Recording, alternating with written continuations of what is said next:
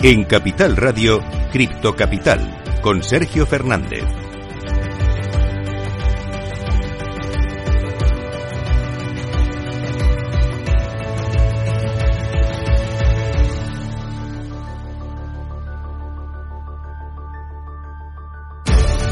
Muy buenas noches, bienvenidos, bienvenidos un día más a su casa, la casa de los amantes de las criptomonedas. Ya estamos por aquí, retomamos también las criptotertulias. No se pueden perder las buenas costumbres y por eso estamos nosotros para analizar todo lo que ha pasado este verano, el estado del mercado cripto en estos momentos. Vamos a analizar también el evento que lo ha petado, ha generado una polémica increíble, pero eso sí, yo creo que es el evento cripto en España que más repercusión ha tenido. Vamos a analizar todo lo que sucede allí, por supuesto, pues como siempre te vamos a contar todas las noticias, toda la actualidad, como por ejemplo el bono de Bitcoin del Salvador parece que se va a retrasar hasta finales de año. Seguimos teniendo noticias sobre Celsius, sobre Board, Ape, Yacht Club y sobre todo también tenemos noticias sobre cripto y deporte. Así que, pues como siempre, si quieres saber un poco más, si quieres tener el mejor análisis, la mejor tertulia, la única además que hay en la radio española, pues quédate conmigo hasta eso de las 12 y vamos a aprender juntos criptos. Venga, vamos allá. Minuto y resultado, top 10. Antes de nada, vamos a ver, por supuesto, cómo está el mercado cripto en estos momentos. Vamos a comenzar por Bitcoin. Está en positivo, está subiendo 1,28% arriba hasta los 20.333 dólares. Ayer perdíamos esta barrera tan importante de los 20.000. Hoy parece que volvemos a recuperarla y que viene con fuerza el mercado. En segundo lugar, mire, Ethereum subiendo bastante además, 3,54% arriba hasta los 1.633 dólares. Estamos todos centrados con el ojo puesto en Ethereum, muy pendientes de lo que va a pasar después de esta fusión y parece que sigue impulsando un poquito el mercado. En tercer lugar, Tether, totalmente plana. Empezamos ya con las stablecoins 0,00% y clavada en el dólar. Cuarto lugar, USD Coin también totalmente plana y clavada en el dólar. Quinto lugar para Binance, también viene en positivo hoy, 1,62% de arriba. Está en 282,49 dólares. En sexto lugar, su stablecoin está cayendo un poquito, 0,01% abajo y eso sí también clavada en el dólar. Séptimo lugar para Ripple, también en positivo, vienen subiendo todas las altcoins. Mira, en concreto, Ripple 1,73% arriba hasta los 0,33 dólares. Cardano en octavo lugar, 2,65% arriba hasta los 0,46 centavos. Solana, noveno lugar, 2,21% arriba hasta los 32,16 dólares y cerrando el top 10 tenemos como siempre a Dogecoin 1,46% arriba hasta los 0,06 centavos. Así está el mercado cripto en estos momentos. Te voy a contar las noticias más importantes de las últimas horas. Vamos con las cripto noticias. Cripto noticias. Y empezamos hablando de una de las noticias más importantes del último año y es que el bono de Bitcoin del Salvador se va a retrasar debido a preocupaciones con su seguridad según el director tecnológico de Tether. Como te cuento, El Salvador, la nación centroamericana que adoptó Bitcoin como moneda de curso legal en septiembre del año pasado, ha retrasado nuevamente el lanzamiento de su bono Bitcoin de mil millones de dólares. El bono Bitcoin, también conocido como el bono volcánico o token volcánico, se anunció por primera vez en noviembre de 2021 como una forma de emitir bonos tokenizados y además recaudar mil millones de dólares a cambio de los inversores la recaudación de fondos se utilizará para construir una ciudad de Bitcoin y además comprar más BTC. La emisión del bono estaba programada para el primer trimestre de 2022, pero se pospuso hasta septiembre debido a las condiciones desfavorables del mercado y por supuesto también debido a las crisis geopolíticas. Sin embargo, a principios de esta semana, el director de tecnología de Bitfinex y Tether, Paolo Ardoino, reveló que el bono de Bitcoin se atrasará nuevamente hasta final de año. Ojo esta noticia que me parece muy importante. Vamos a seguir hablando de una de las polémicas que hemos tenido en lo que llevamos de año y es que Celsius va a devolver 50 millones de dólares ya era hora pertenecientes a usuarios que depositaron fondos en cuentas de custodia. La plataforma de servicios financieros basados en criptomonedas que recientemente se declaró en bancarrota, es decir, Celsius Network, informó en el día de hoy en una presentación judicial que comenzarían a devolver fondos a algunas personas afectadas tras los hechos que llevaron al cese de operaciones. Al respecto, los representantes de la compañía informaron que querían liberar cerca de 50 millones de dólares en activos digitales pertenecientes a sus clientes. Estos fondos estaban alojados en el programa de custodia, es decir, en billeteras de almacenamiento en frío que no generaban Vamos con esta con otra noticia, en este caso vamos a enfocarnos un poquito en el mercado de NFTs y es que por Ape Jazz Club ha logrado un nuevo máximo histórico, esto me parece una locura, a pesar de que sus colecciones rivales están desplomando. El precio mínimo de la colección NFT Record de Yuga Labs alcanzó, ojo, los 176.989 dólares, menudo pastizal, según el análisis de los usuarios. El análisis también reveló que Board Ape Jazz Club alcanzó un máximo de dos meses en términos de precio, es decir, 440,51 Ethereum. ¿eh? Si queréis tirar de la calculadora vais a ver que esto es, esto es un dineral. No sé si ve ahí a David con su piano, igual David se lo puede permitir, pero la gente normal no, no podemos desde luego permitirnos estas cosas. Por el contrario, el precio medio de la colección de CryptoPunks, es decir, su principal rival, alcanzó un mínimo de dos meses en 33,73 Ethereum, bueno, pues más de 10 veces menos, con 2.400 millones de dólares en ventas totales. Por Jack Club logró superar a CryptoPunks a principios de esta semana al lograr el primer puesto en ventas generales. Y vamos con la última noticia, ya sabéis que estamos apostando mucho por el deporte, vemos mucha relación, mucha asociación, además, entre, el, entre las criptos y el deporte, y la Asociación del Fútbol Argentino hace lo mismo, ya que refuerza su enfoque en las criptomonedas tras extender su acuerdo con socios.com. La esfera del fútbol en Argentina sigue apostando por las monedas digitales, ahora que su ente rector ha reiterado un acuerdo con una reconocida empresa de criptomonedas. La AFA, es decir, la Asociación de Fútbol Argentino, encargada de organizar y regular las distintas selecciones nacionales y los campeonatos oficiales de fútbol en ese país, extendió esta semana su acuerdo con socios.com. De acuerdo con un comunicado de prensa publicado el martes, la asociación se extenderá por un lapso de cuatro años, es decir, hasta 2026, hasta el próximo Mundial. AFA y socios firmaron un acuerdo inicialmente en 2021 que puso la empresa de blockchain a cargo de la creación del token oficial para fanáticos de la asociación de la selección argentina llamado ARG. Bueno, pues ya sabes cómo está el mercado, ¿no? Ya sabes también las noticias más importantes de las últimas horas. Yo creo que ya llega el momento, ¿no? Lo echáis de menos. Vamos con la Cristo Tertulia. Coinex.com, haciendo más fácil el trading de criptomonedas. Fácil, sencillo, es Coinex. Tertulión Cripto. Bueno, pues ya estamos por aquí, como siempre, con buena música, con buenos invitados. Tengo aquí a mi vera Javier de la Hoz, que se, se estrena en, en, una tertulia. ¿Qué tal, Javier? ¿Cómo estás? Encantado. Bueno, encantado. Buenas noches. Contentísimo. Buenas noches. Eh, tengo también por ahí a Bruno, el gran Bruno Cripto. ¿Qué tal? ¿Cómo estamos? Buenas, buenas noches. Un gusto estar por aquí. Buenas noches. Y vemos también a David, el, el adinerado de Cripto Capital. Le vemos ahí ¿Qué tal, David? Muy buenas noches, buenas noches, Sergio. Buenas noches, chicos. ¿Cómo Hace tiempo que no te veía, te echaba de menos, David. Hace tiempo, eh, hace tiempo, eh. Además, sabes que me traes aquí yo lo que vosotros digáis bien está, eh. Pero, pero me encanta, tú sabes que me encanta estar un ratito contigo. Y, y bueno, y vemos un ratito cómo, cómo está el aspecto técnico, ¿no? De, de, mm de las criptos. Puedes hacer un análisis incluso si quieres, ¿eh? Ya que estamos creando temporada. Encanta, Encantadísimo. Venga, pues si quieres compartes pantalla, ¿te parece? ¿Sabes dónde? Sí. Venga, pues empezamos con... Sí, espérate, me voy a quitar Twitter, que estoy aquí Estás liado. puñadeando. claro, es que estrenamos temporada y hay que ir innovando. Eh, pues hay algún oyente que no se acuerda, a lo mejor también eh, Bruno, Javier no lo saben.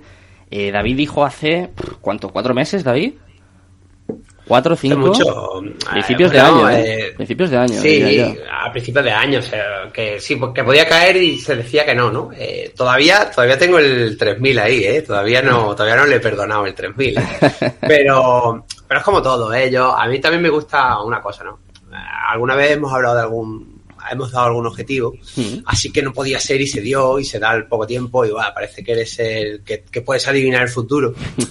No es así, lo que pasa es que, bueno, estadísticamente, si vemos algo, eh, esto te puede llevar a esto, pero luego pueden pasar mil cosas, ¿vale? Pues, por el camino y, y, no, sino que hemos intentado seguir el, un patrón estadístico, la probabilidad ha estado a nuestro lado y nos ha dado la razón, igual nos la puede quitar, ¿vale? Y, y simplemente 3.700 es una zona que de perder las que está aguantando ahora, eh, sería muy visitable donde últimamente se paró. El mercado tiene memoria hmm. en las criptomonedas. Está visto que también, de hecho, son más nobles eh, técnicamente que, algunos otros activos. Y, bueno, y es, y es fácil de perder lo que estamos haciendo ahora, que aparezcan porque que profundicen hasta ahí. Hmm. Venga, pues vamos a compartir tu análisis y es verdad, yo doy fe de que David en enero, febrero más o menos dijo va a caer a 3.750, que por entonces estaba en 40.000, 50.000, que yo decía, este hombre está loco, viene aquí a fastidiarme el programa, pero, no, eso sí, es verdad. ¿eh? sí, y parece que lo digo para trolearte, pero sabes Yo pensaba que sí, yo pensaba, a David le caigo mal. Sabes que no es así. En tiempo me acuerdo que esta caída también, esto se vaya a 30 y decían que no y tal, ¿no? Bueno, a ver, prácticamente no es, hay más histórico, ¿eh? Hay más histórico, que es este de es este, ¿vale? Este es el que había, es que tenía uno, voy a dejarme, ¿vale? Tengo otro con más histórico, a ver, es este. Este es el de, este broker, por lo visto, este exchange, por lo visto ya no tiene volumen apenas, pero para analizar la acción del precio, pues bueno, eh, si, lo vemos en mensual, vemos el gráfico de largo plazo, eh, pues empieza a mostrar, empieza a mostrar ya síntomas de, parada. Quizás de esta última rampa que hizo, ¿no? ¿Veis? Esta última tendencia que hizo, ¿no? Y se puede venir aquí y pararse por aquí. Pero mm, es verdad que estas líneas de tendencia, ¿ves? Aquí tiene otra, que ya la pierde, una vez que la pierde, pues por lo menos esta aceleración ya la ha perdido, ya está perdiendo, ya está apareciendo cierta debilidad en el mercado, ya se está frenando en el largo plazo. Ya la gente, es normal, pasa en las empresas, ¿eh? en las grandes empresas, ya es un, una que acaba de nacer, lo mismo te hace un por cien en dos años y, y, Apple sí sube, pero te sube un 30, ¿no? Un 20, ¿no? Y ya no es, no es lo mismo, ¿no? Igual pasa con estos activos cuando ya se hacen maduros y es normal, ¿no? Entonces, claro, eh, la secuencia de máximos y mínimos se puede ir haciendo menos acelerada. Entonces, uno de esos mínimos puede ir al 3750 perfectamente si pierde ahora, si pierde ahora esta otra, ¿vale? Esta otra que tiene que, joder, pues parece que sí que la pierde, ¿no? Entonces ahora la siguiente pues la tendríamos por aquí y, y más o menos sería esa zona donde se le podría esperar, ¿vale? Eso en cuanto a lo que es el en cuanto a lo que es la esto del precio, ¿vale? ¿Qué zona La es, del David? precio. ¿Qué nivel sería? Eh, ¿Perdón? ¿Qué zona es? ¿A ¿Perdón? cuánto, ¿A cuánto podría llegar según ese análisis? O sea, ¿en cuánto lo Eh, podemos esperar? Sin que sea un 3.500, consejo. 3.750 sería una zona ya de mucha sangre, ¿eh? de, de verla ya de mucha sangre y, y mucha caída. Muchas veces se necesita la sangre en el mercado ¿eh? Mm. Eh, para, que una, para que después suba. ¿eh? Muchas veces se necesita.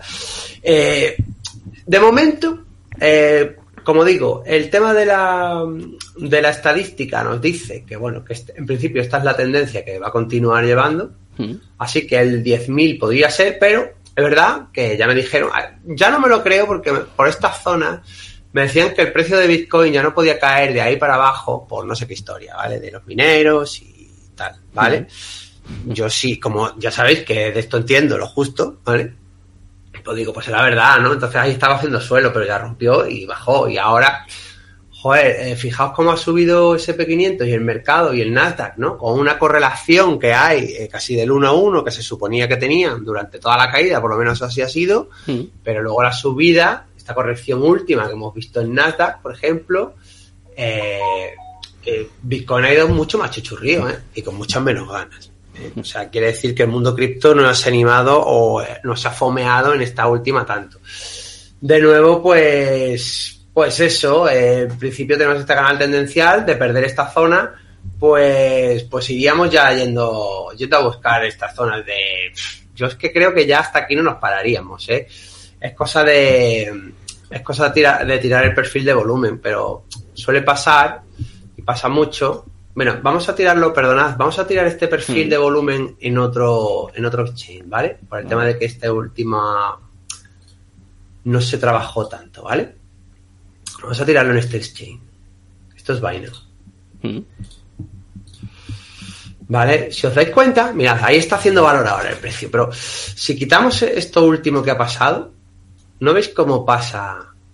¿No veis cómo pasa como la negociación es poquísima? ¿No veis cómo se va para arriba? Como son, están incitando compras, pero no está habiendo una consolidación real del precio como, como la tenemos aquí, ¿vale? Un, un- una parada a comprar, a acumular, a que el precio, claro, sube con tanto. Está siendo, está siendo manipulado y el retail es el que está apoyando esta subida porque tampoco hay nadie que esté, que, que esté vendiendo, ¿vale? Hmm. Ahora, ahora sí, ya hace valor, ya está parando y estas zonas es como que el mercado tiende a volver a reparar esto que se ha dejado eh, por hacer, ¿eh?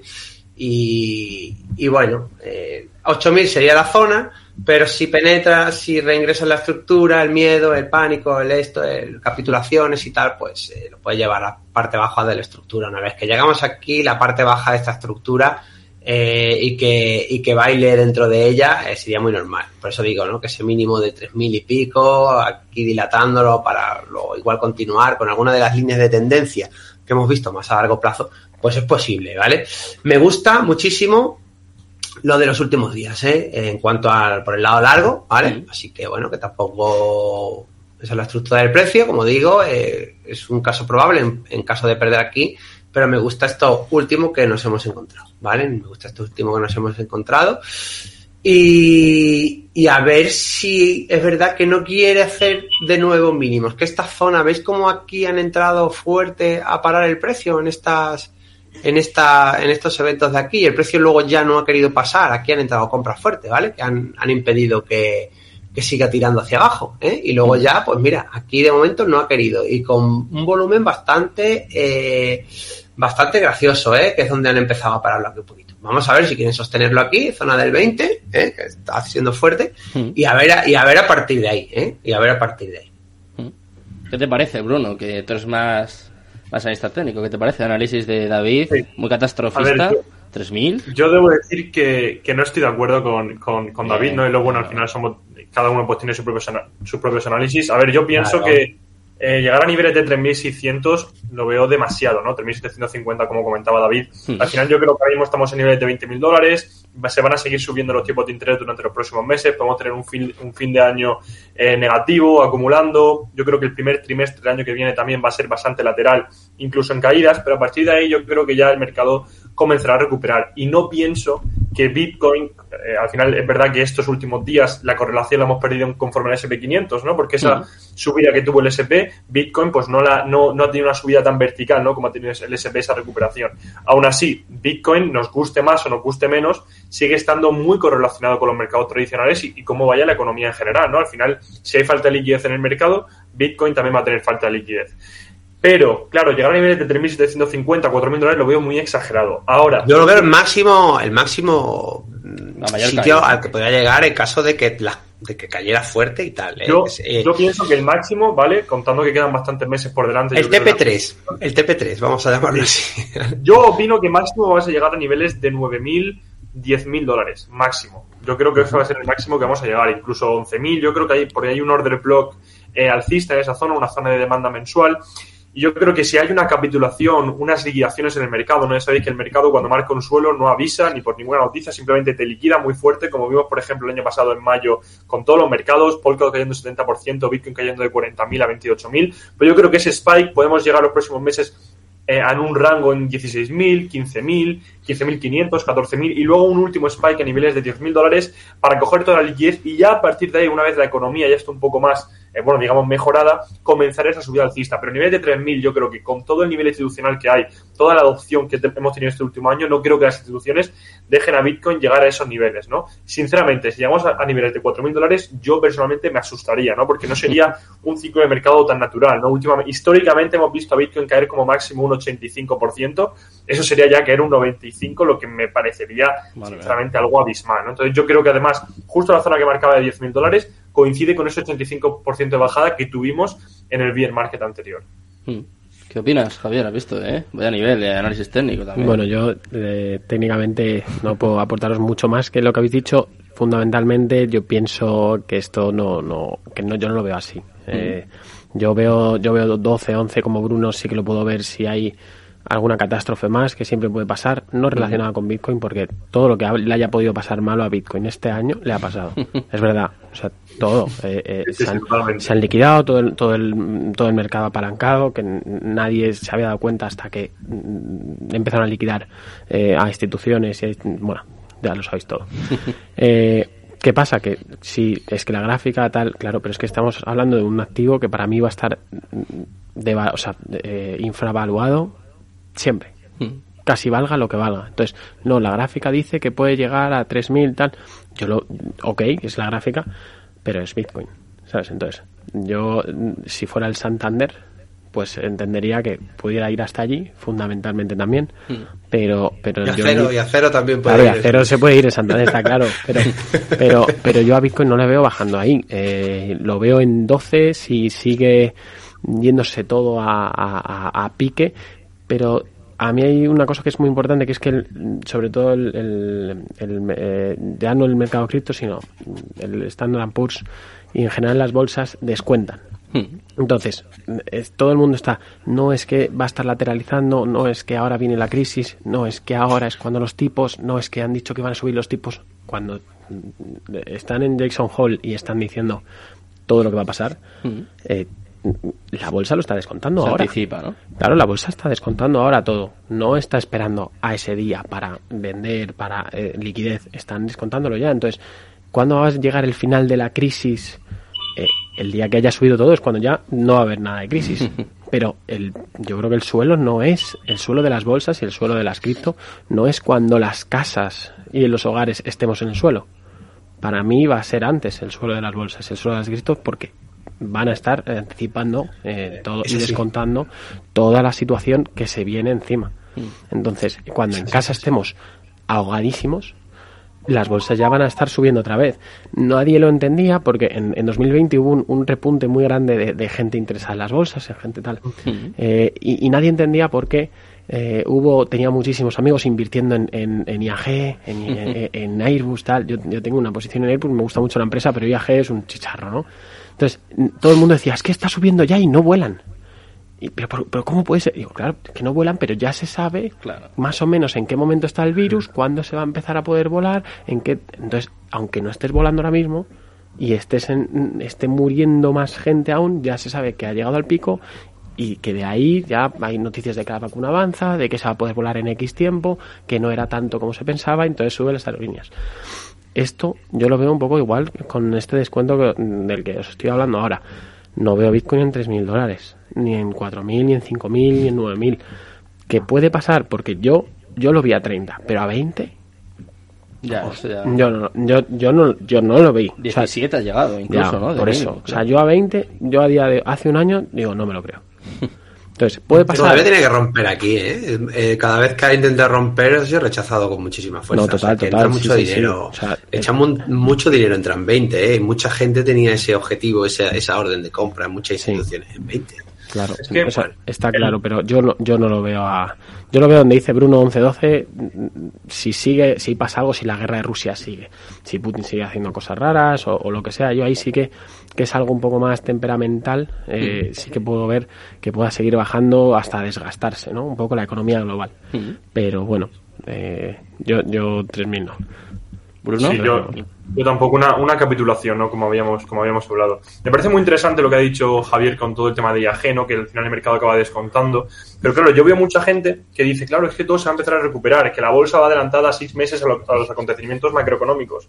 Yo creo que mucha gente no entiende que Bitcoin nunca se ha enfrentado a una crisis económica tan grande como la de ahora. Eso es una realidad. Es decir, yo cuando estamos en 50.000 nunca pensaba, igual que Javier, que íbamos a llegar a zona de 20.000. Yo la zona de 30.000 en mi análisis sí la contemplaba, porque había una zona de demanda muy importante de toda la subida que, tuvi- que tuvimos de 30.000 a 60.000. Pero es que Bitcoin nunca se ha enfrentado a una situación macro tan compleja, donde yo personalmente pienso que el SP500 va a seguir corrigiendo. Y, y nos guste o no, Bitcoin, si lo, podemos comparar en el gráfico de TradingView, la correlación que tiene Bitcoin con el SP500, que es, ha sido prácticamente exacta, obviamente en porcentajes distintos, porque Bitcoin es un, es un activo más volátil, pero a nivel, eh, bueno, eh, en el dibujo es, exactamente igual. Por lo tanto, si la situación macro, sinceramente, desde mi punto de vista, eh, no se va a recuperar de aquí a los 3, 4, 5, 6 meses próximos, que es cuando se supone que ya se adelantan eh, todo lo que pasa a nivel macroeconómico a las gráficas. Yo creo que Bitcoin va, le va a quedar eh, un sufrimiento más, ¿no? Eh, al final debemos entender que aún quedan bastantes subidas de tipo de interés. Bueno, y es verdad que el mercado está rebotando porque las, las bueno, han salido datos de desempleo en Estados Unidos, que han sido datos negativos, pero bueno, la economía está subiendo. ¿no? Y mucha gente se puede preguntar, ¿cómo es que, la subi- que esté subiendo ahora mismo las bolsas si los datos de desempleo han sido negativos? Bueno, básicamente porque esto hace que si la economía en Estados Unidos va mal, eh, lo- la Fed va a tener que tranquilizarse en cuanto a las subidas de tipos de interés por si, porque si no va a haber liquidez en el mercado, porque hay desempleo, si ya además suben mucho los tipos de interés de una manera agresiva, te cargas la economía. ¿no? Entonces, al, al final le sumas que estamos en un contexto macro súper complicado, con una gran inflación que no hemos vivido nunca, con bastante desempleo, pero ¿qué pasa si al final subimos tipos de interés? Que el desempleo sigue subiendo, pero la inflación, entonces Bitcoin está en un momento complicado, hay que dejar la economía respirar. Yo no creo que vayamos a nivel de 3.000, pero a nivel, a un contexto macroeconómico, viendo cómo están las cosas, desde mi punto de vista, si yo tuviese eh, millones y millones para invertir, sin lugar a dudas no me pongo a comprar Bitcoin ahora como loco. No, realmente, eh, eh, lo que yo, eh, yo soy de la opinión, ¿no? De que es mejor perderse ciertos tramos de la subida y subirse a una tendencia, ¿no? Subirse a un carro tendencial que a, que a intentar adivinar dónde, dónde está más barato, ¿no? Ya, si no se lo dices a, a los chivas, ¿eh? A los- ya, bueno. Yo por poner un ejemplo, ¿eh? Porque en su día en Carolus Eh, tratamos mucho de, hablamos mucho de Shiba y hablamos mucho Con de... lo que te gustaba a con ti, Shiba Inu. Uh, hablamos con el CEO y todo, ¿eh? Bueno, hablamos con un... salieron unas letras ahí El en la pantalla. desarrollador, ¿no? Se suponía. Sí, o de esa, yo qué sé quién era. Sí, pero alguien era ahí. Y bueno, y antes que adivinarlo, pues yo creo que hay que, que hay que estar el, en ver que de verdad sube, ¿no? Y de verdad, que de verdad hay un compromiso ahí institucional en, una, en un suelo y que ese suelo luego empuja el precio, ¿no? Hay una cosa eh, que institucionalmente de lo que ha dicho él ahora mismo. eh, ahora en la agencia, mm, cuando llegan proyectos eh, de, de- de blockchain, mm, también, también he empezado a pensar yo que la gente, o sea, las instituciones y las empresas quieren comprar barato y quieren producir barato y quieren desarrollar barato. Entonces, ahora mismo en el mercado todo está mucho más barato que hace un año. Eh, desde desarrolladores hasta, eh, es- es- vamos, absolutamente todo, temas de marketing, temas de, de- de gente de ag- agencias, influencers. ¿Cuánto? co- no, eh, mucho menos. ¿Por qué? Porque ya no les ve la gente. Entonces, está con mucha menos demanda porque hay menos interés y por tanto es mucho más barato hacerlo. Eh, yo creo que también mm, pueden estar cómodos eh, produciendo porque yo no he visto que hayan dejado de, de, de- de salir proyectos, no al mercado, pero sí a la- al desarrollo eh, y sí a, a- seguir, mm, no, ya no tanto tema cripto, sino más tema blockchain, eh, que es más- lo que más nos llega a- a- hacia la agencia, pero mm, yo no he visto que pare. Lo que sí que veo es que hay menos interés en general, están mm, construyendo para el siguiente bull run. Lo tienen clarísimo las empresas. Pero claro, yo creo que ahora mismo, bueno, baja. Tampoco es que les Claro. no, no, no los ven, no lo ven, no, no, no están con una situación eh, ellos de, de riesgo total. No lo, no lo viven como un inversor retail, ¿sabes? Claro, es que por un lado está el precio, es lo que decimos aquí muchas veces, y por otro lado está la tecnología, los proyectos, que eso es evidente, que no paran y es están, como todo. están construyendo. Es como todo, ¿eh? Es como trabajar en, en las empresas, ¿no? Es como, al final, eh, el destino de casi todas es el cero, menos el del mercado en general, que, que es el que se va renovando, ¿no? Y, y al final, pues eso, va, veremos, va a pasar en la bolsa también. Mucha basura subió, subió, bueno, pues por, se infló de dinero el mercado, eh, post-COVID, eh, empresas como Pelotón, que te vendía... Es que estaba pensando en esa.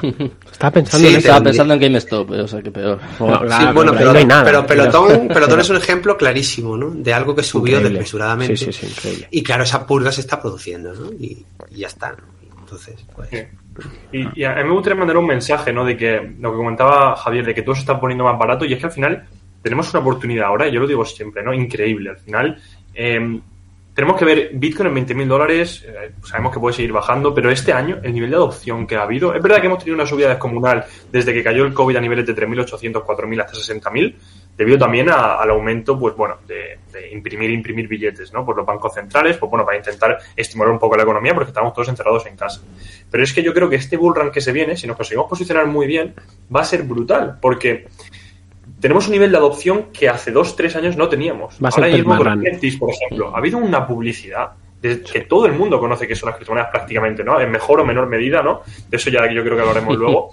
Pero, joder, tenemos la oportunidad de que fondos de inversión que antes no estaban, ahora están. Por lo tanto, yo creo que este próximo bull run va a ser increíble y va a ser una oportunidad para poder aprovecharla. Eh, y yo creo que el próximo bull run, eh, no el que viene, sino el siguiente, ya este que viene habremos subido tanto que yo creo que las rentabilidades que vamos a tener en el siguiente serán bastante menores porque tendremos un Bitcoin a lo mejor a niveles de 100.000 dólares bastante más estable y con menos volatilidad. Por lo tanto, aquellas personas que estén en el sector de las criptomonedas ahora y se sumen van a tener una oportunidad increíble de, de sacar rendimientos.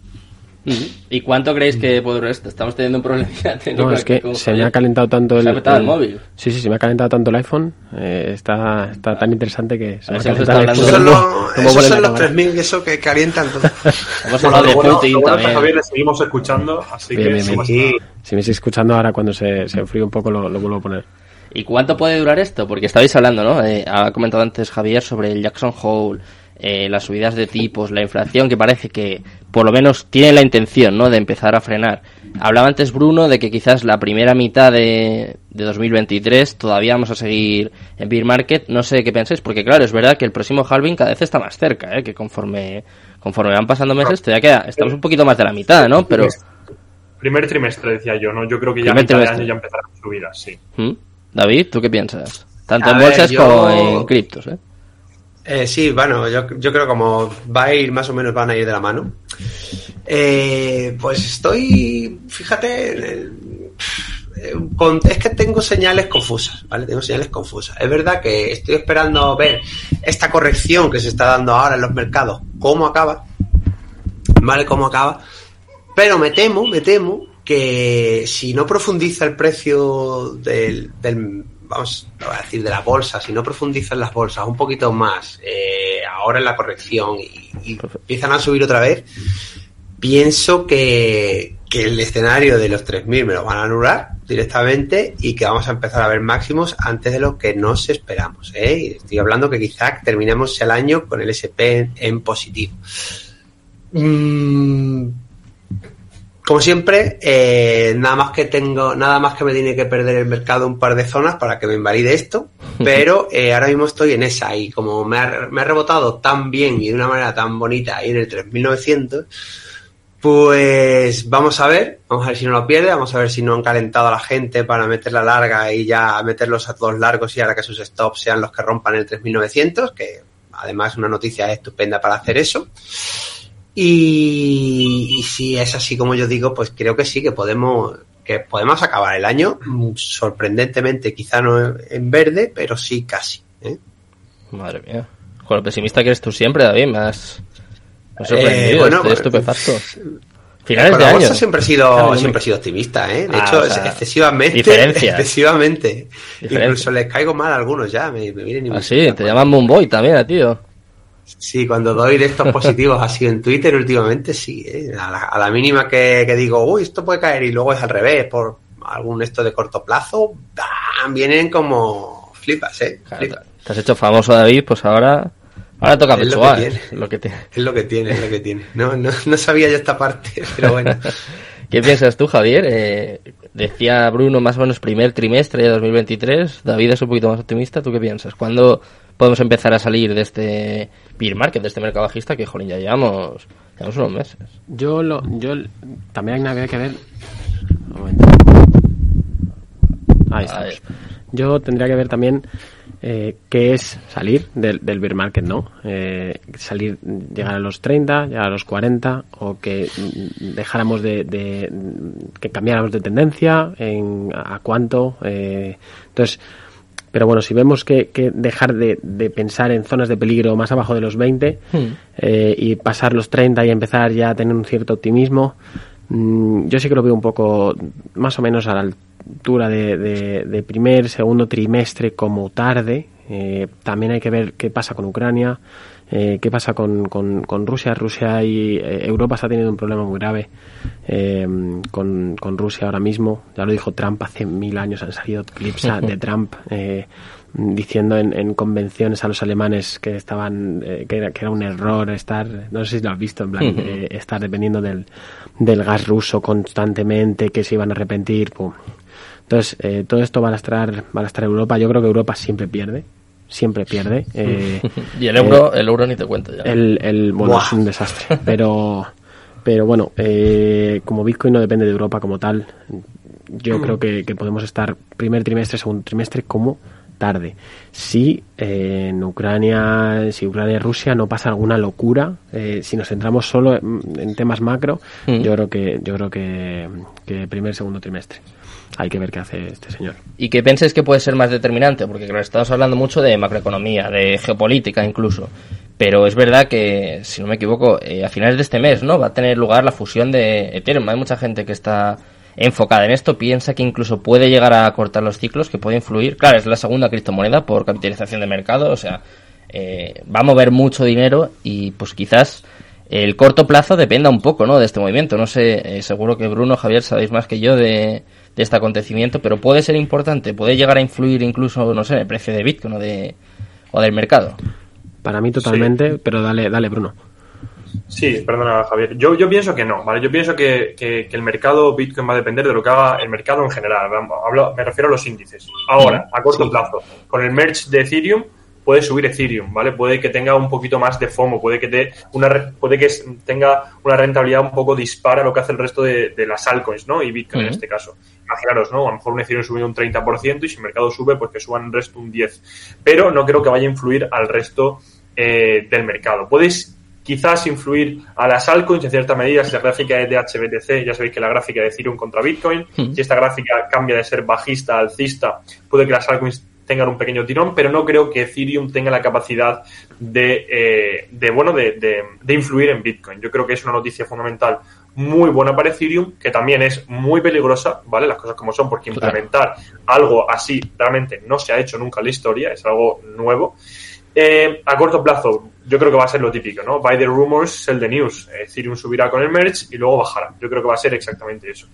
Y luego después quiero abrir un, un pequeño, un pequeño debate porque al final, Mm. claro, nos hemos, nos hemos centrado mucho en qué es lo que puede llegar a pasar, eh, cuándo puede terminar la bajada, cuándo puede empezar a subir, pero lo mejor es, desde mi punto de vista, no yo como inversor, no qué es lo que me planteo, es qué es lo que puedo hacer yo. Es decir, qué es lo que puedo hacer yo en estos momentos de mercado, conforme cómo está la situación macro, conforme está mi liquidez, conforme mis objetivos. Pues lo que estoy haciendo yo a modo muy resumen es simplemente en estos momentos de mercado no quiero estar sobreexpuesto. Yo como inversor lo que hago son pequeñas compras aprovechando rebotes de mercado y también shorts con los derivados, con los futuros, siempre y cuando se me den entradas, pero no estoy acumulando altcoins como un loco porque las altcoins al final de baja capitalización son startup blockchains que se pueden ir a cero prácticamente o, o ir a niveles muy muy bajos Hmm. y hacer DCA esas altcoins es muy peligroso. Entonces yo lo que recomiendo es entiende la situación macro, entiende que podemos tener niveles más bajos y si quieres acumular algo que sea Bitcoin, Ethereum, monedas muy fuertes como BNB, FTT y poquito más y céntrate en ir sacando liquidez poquito a poco para cuando tengamos esas liquidaciones, ahí sí sacar la liquidez a pasear. Mm.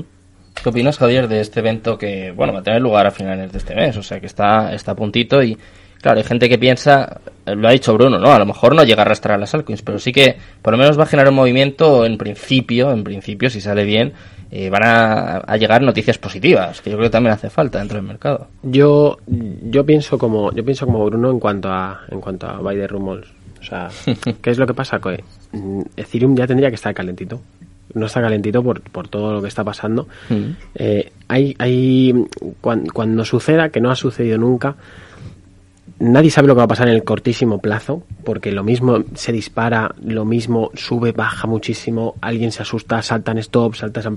Puede pasar cualquier cosa en el cortísimo plazo de días, mm, momentos en, en ese, eh, en ese, en ese, en esa situación, Mm. pero mm, hay varias cosas. Lo primero, eh, para, para mí Ethereum es el mejor activo de la historia. Para mí, Mm. para mí es, sí, para mí es el mejor activo de la de historia. Bitcoin lo pones. Prácticamente sí. O sea, Bitcoin representa algo mucho más grande Mm. dentro de eh, mundialmente, pero para mí Ethereum es mm, mm, eh, todas las posibilidades que tiene eh, de desarrollo y de, y de como activo, para mí es, es, es el mejor. ¿Qué pasa? Que la gente cree que va a haber menos fees Mm. y que va a ser más rápido. Ninguna de las dos, bajo ningún concepto, el día siguiente. Claro. No va a ser la gente cree que, que esto va a ser eh, eh, y no tiene nada que ver. Y, y luego eh, todas las actualizaciones que vayan detrás van a intentar eso. Pero primero tiene que estar este merge. Las, eh, eh, luego, si, si, si van eh, creando más cadenas, si van eh, eh, descongestionando, si van haciendo actualizaciones, no, sé, no sé exactamente, porque nadie sabe realmente qué va a pasar con todas las actualizaciones de después, pero el día siguiente no va a haber menos, menos fees, ni va a ser más rápido, eh, ni nada. Y mucha, muchos amigos diciéndome, oye, pero ¿y ahora Cardano? Y ahora, eh, eh, bueno, competidores, rivales no tienen Ethereum, pero Mm. todos los competidores que se van a ir a hacer, no se va a ir a hacer nada. O sea, eh, eh, no, no va a haber, eh, no va a haber para mí un, un cambio realmente ahí de red en, eh, de primeras, eh, pero yo sí que pienso que es un hito súper importante y que en algún momento pueda eh, empezar a cambiar la balanza Bitcoin-Ethereum eh, a la hora de su, de, de- de- de su uso real como blockchain eh, y, y adopción, yo creo que se va a dar en algún momento cuando consigan ir superando todos estos problemas. Eh, en el corto plazo no lo sabe nadie, Claro. no lo sabe nadie, yo ahora mismo no compraría, voy a esperar, yo ya tengo comprado de hace ya y tampoco voy a vender.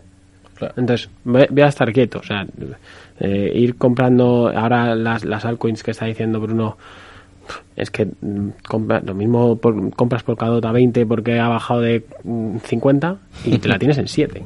Entonces, mm, y por cada es brutal. Para bajar, O sea, para bajar se lo montan bien también, igual que luego suben también, ¿eh? cuando, Claro, cuando les entonces- toca, pero, pero algunos han bajado de, o sea, de precios. No hay término medio, ¿no? No, Ah, pero no, un, no, un joder. 85, un proyecto top 10, 15. Luego FTT, Binance, hombre, yo, yo estando con Binance, pues no soy, no soy parcial, eh, no soy imparcial, pero, Sí. eh, pero son proyectos que es que eh, si miras el porcentaje que están bajando respecto a los demás, es que BNB, FTT están para comprar, vamos, y cuando estaba a 200 BNB digo, madre mía.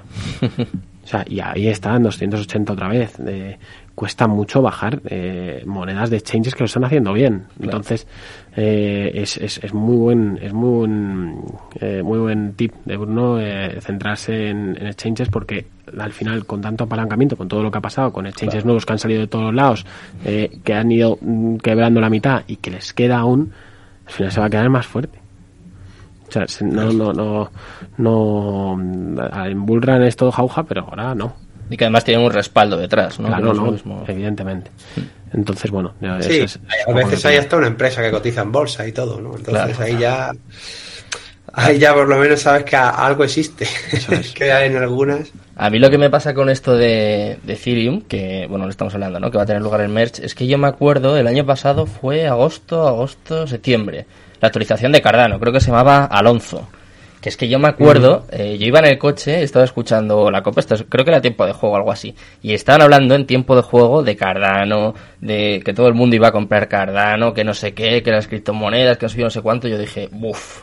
Claro, yo te- llevaba un año más o menos ¿eh? en esto de las cripto, informando ¿Cuándo, y ¿cuándo tal. fue eso? ¿Cuándo fue eso? Fue agosto, septiembre, justo el parón que hicimos. El, el año pasado. El año pasado, en agosto, septiembre. Y yo cuando empecé a escuchar todo eso dije, buf, me parece que esto, y al final fue un fiasco, ¿no? Así que un poco lo que habéis contado, ¿no? Cuando salió la noticia quizá Cardano subió un poquito, pero luego fue un, un desastre. De hecho, vamos, yo no sé en qué ha influido esa actualización, pero Hombre, a mí, a Cardano no me, cero no me disgusta, y- pero yo creo que es que eh, se está pasando el arroz, ¿sabes?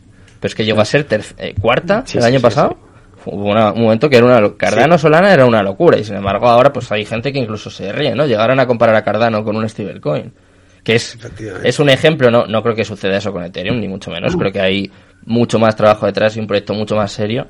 Pero sí que me hace pensar como, uf, como luego esto no cumple las expectativas, mm, le puede pasar factura, ya no solo a Ethereum, sino al mercado cripto. O sea, para bien, pero también para mal. No sé, ¿eh? no sé qué pensáis. Igual voy demasiado... Fíjate, fíjate cómo son las cosas, porque a mí me llamaron pa- en, en una radio, ¿vale? Para, y me llamaban así, era, era local, ¿no? Era emisión Mm. local. Y me llamaban para esto, ¿no? Y me dicen, hoy nos tienes que hablar de criptomonedas.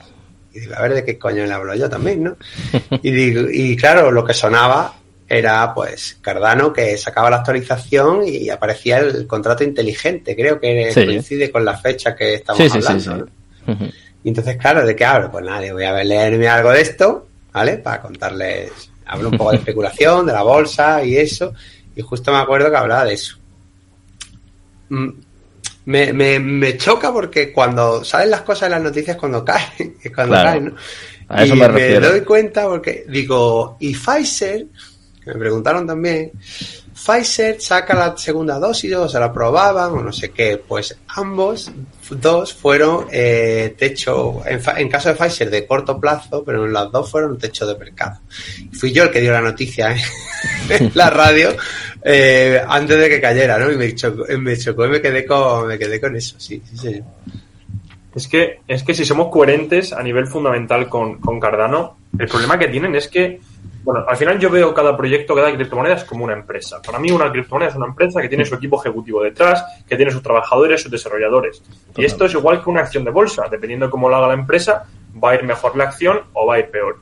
Y el equipo de Cardano es un equipo que lo que pasa es que es demasiado lento. Entonces yo un equipo Claro, en el que es tan lento desarrollando, que tarda tanto, yo personalmente no confío. Es lo que decía antes de Javier, ¿no? que se les pasaba el arroz, pues es, es exactamente eh, lo mismo. Y por eso comparar Ethereum con Cardano me parece, ya, podría llegar a ser un insulto, ¿no? Porque Ethereum... eh, Es que no tiene rival, no tiene rival. eh, entrega mucho más que, que lo que hace Cardano, ¿no? Cardano al final, pues lleva ocho años para una actualización y es un equipo muy lento. ¿Qué es lo que pasa? A nivel marketing, los influencers cripto, eh, no solo en España, en Estados Unidos y, y en Asia le han dado un bombo a Cardano como si fuese el Ethereum Killer, cuando a nivel tecnológico está a sus pies, ¿no? ¿Qué pasa? Que todo, bueno, tú le puedes preguntar a cualquier persona que sepa un poco de criptomonedas, pero a nivel muy básico, te va a decir Bitcoin y Cardano. Claro. Y eso es un gran problema. Fíjate. Bueno, yo la mitad de, de, de- de amigos que me encontré en la playa este año me han dicho, tío, lo has petado, tal, qué guapo. Oye, pues sabes que yo compré Shiba. Entonces, Ah, bueno. yo, yo tengo yo tengo peores amigos que tú. O sea, Sí, puede ser. Si iba a dos coin, ¿no? Bueno, pero yo eso tengo es... Jota, yo tengo ahí que ¿Todavía? no me acordaba. Sí, y luego encontré las claves y digo, ah, ya lo dejo ahí. Bueno, pero eso Tampoco quizás sea, tanto, ¿eh? quizás sea justo una muestra, ¿no? Lo estamos diciendo aquí, incluso nos lo tomamos un poco a broma, pero es como un reflejo de la poca educación financiera No, no. en general y cripto en, en concreto. O sea, es que es una, una locura, ¿no? Una barbaridad con la cantidad de proyectos, de exchange, de la tecnología, o sea, todo lo que estamos comentando. Y mira, esto me va a, me va a dar pie. Nos queda un cuartito de hora todavía de tertulia y tenemos que hablar, obviamente. Además, eh, creo que estuvisteis los dos allí, ¿no? Tanto Bruno como Javier estuvisteis en Sí. el evento del sábado. Eh, si os parece, vamos a hablar primero con David, que es un poco más dinosaurio, además es más del mundo de la bolsa. Quiero que nos dé su, su opinión sobre el evento, sobre Manita One y tal. Y ahora, ahora me contéis vosotros si vamos a hablar del papel de los medios de comunicación, de todos, qué podemos hacer, eh, qué podemos hacer también la gente que estamos más metida dentro del mundo cripto, porque yo creo que hay, hay que reflexionar mucho, ¿eh? quizás nosotros menos, pero desde luego que ha sido una polémica y un espectáculo increíble. Eh, ¿Cómo lo has vivido tú, David? No sé hasta qué punto te has enterado No, de esto. no le, he echado, no le he echado mucha cuenta, eh, no le he echado mucha cuenta. He leído algo, evidentemente si vives en FinTweet, eh, Claro, algo te llega. eh, evidentemente algo te va llegando, ¿no? Y bueno, de- depende también, dependía un poco, eh, por un lado, de, de qué tuitero fuera el que hablaba el tema. Por supuesto, muchos directamente insultando y sacando, el que decía que había perdido cuatro cifras en, creo que este, está quedado como, como trending topic, ¿no? Este chaval que dice que ha perdido cuatro cifras en, en segundos o no sé qué, haciendo trading, estaría súper apalancado en, en algo, ¿no? Haciendo trading.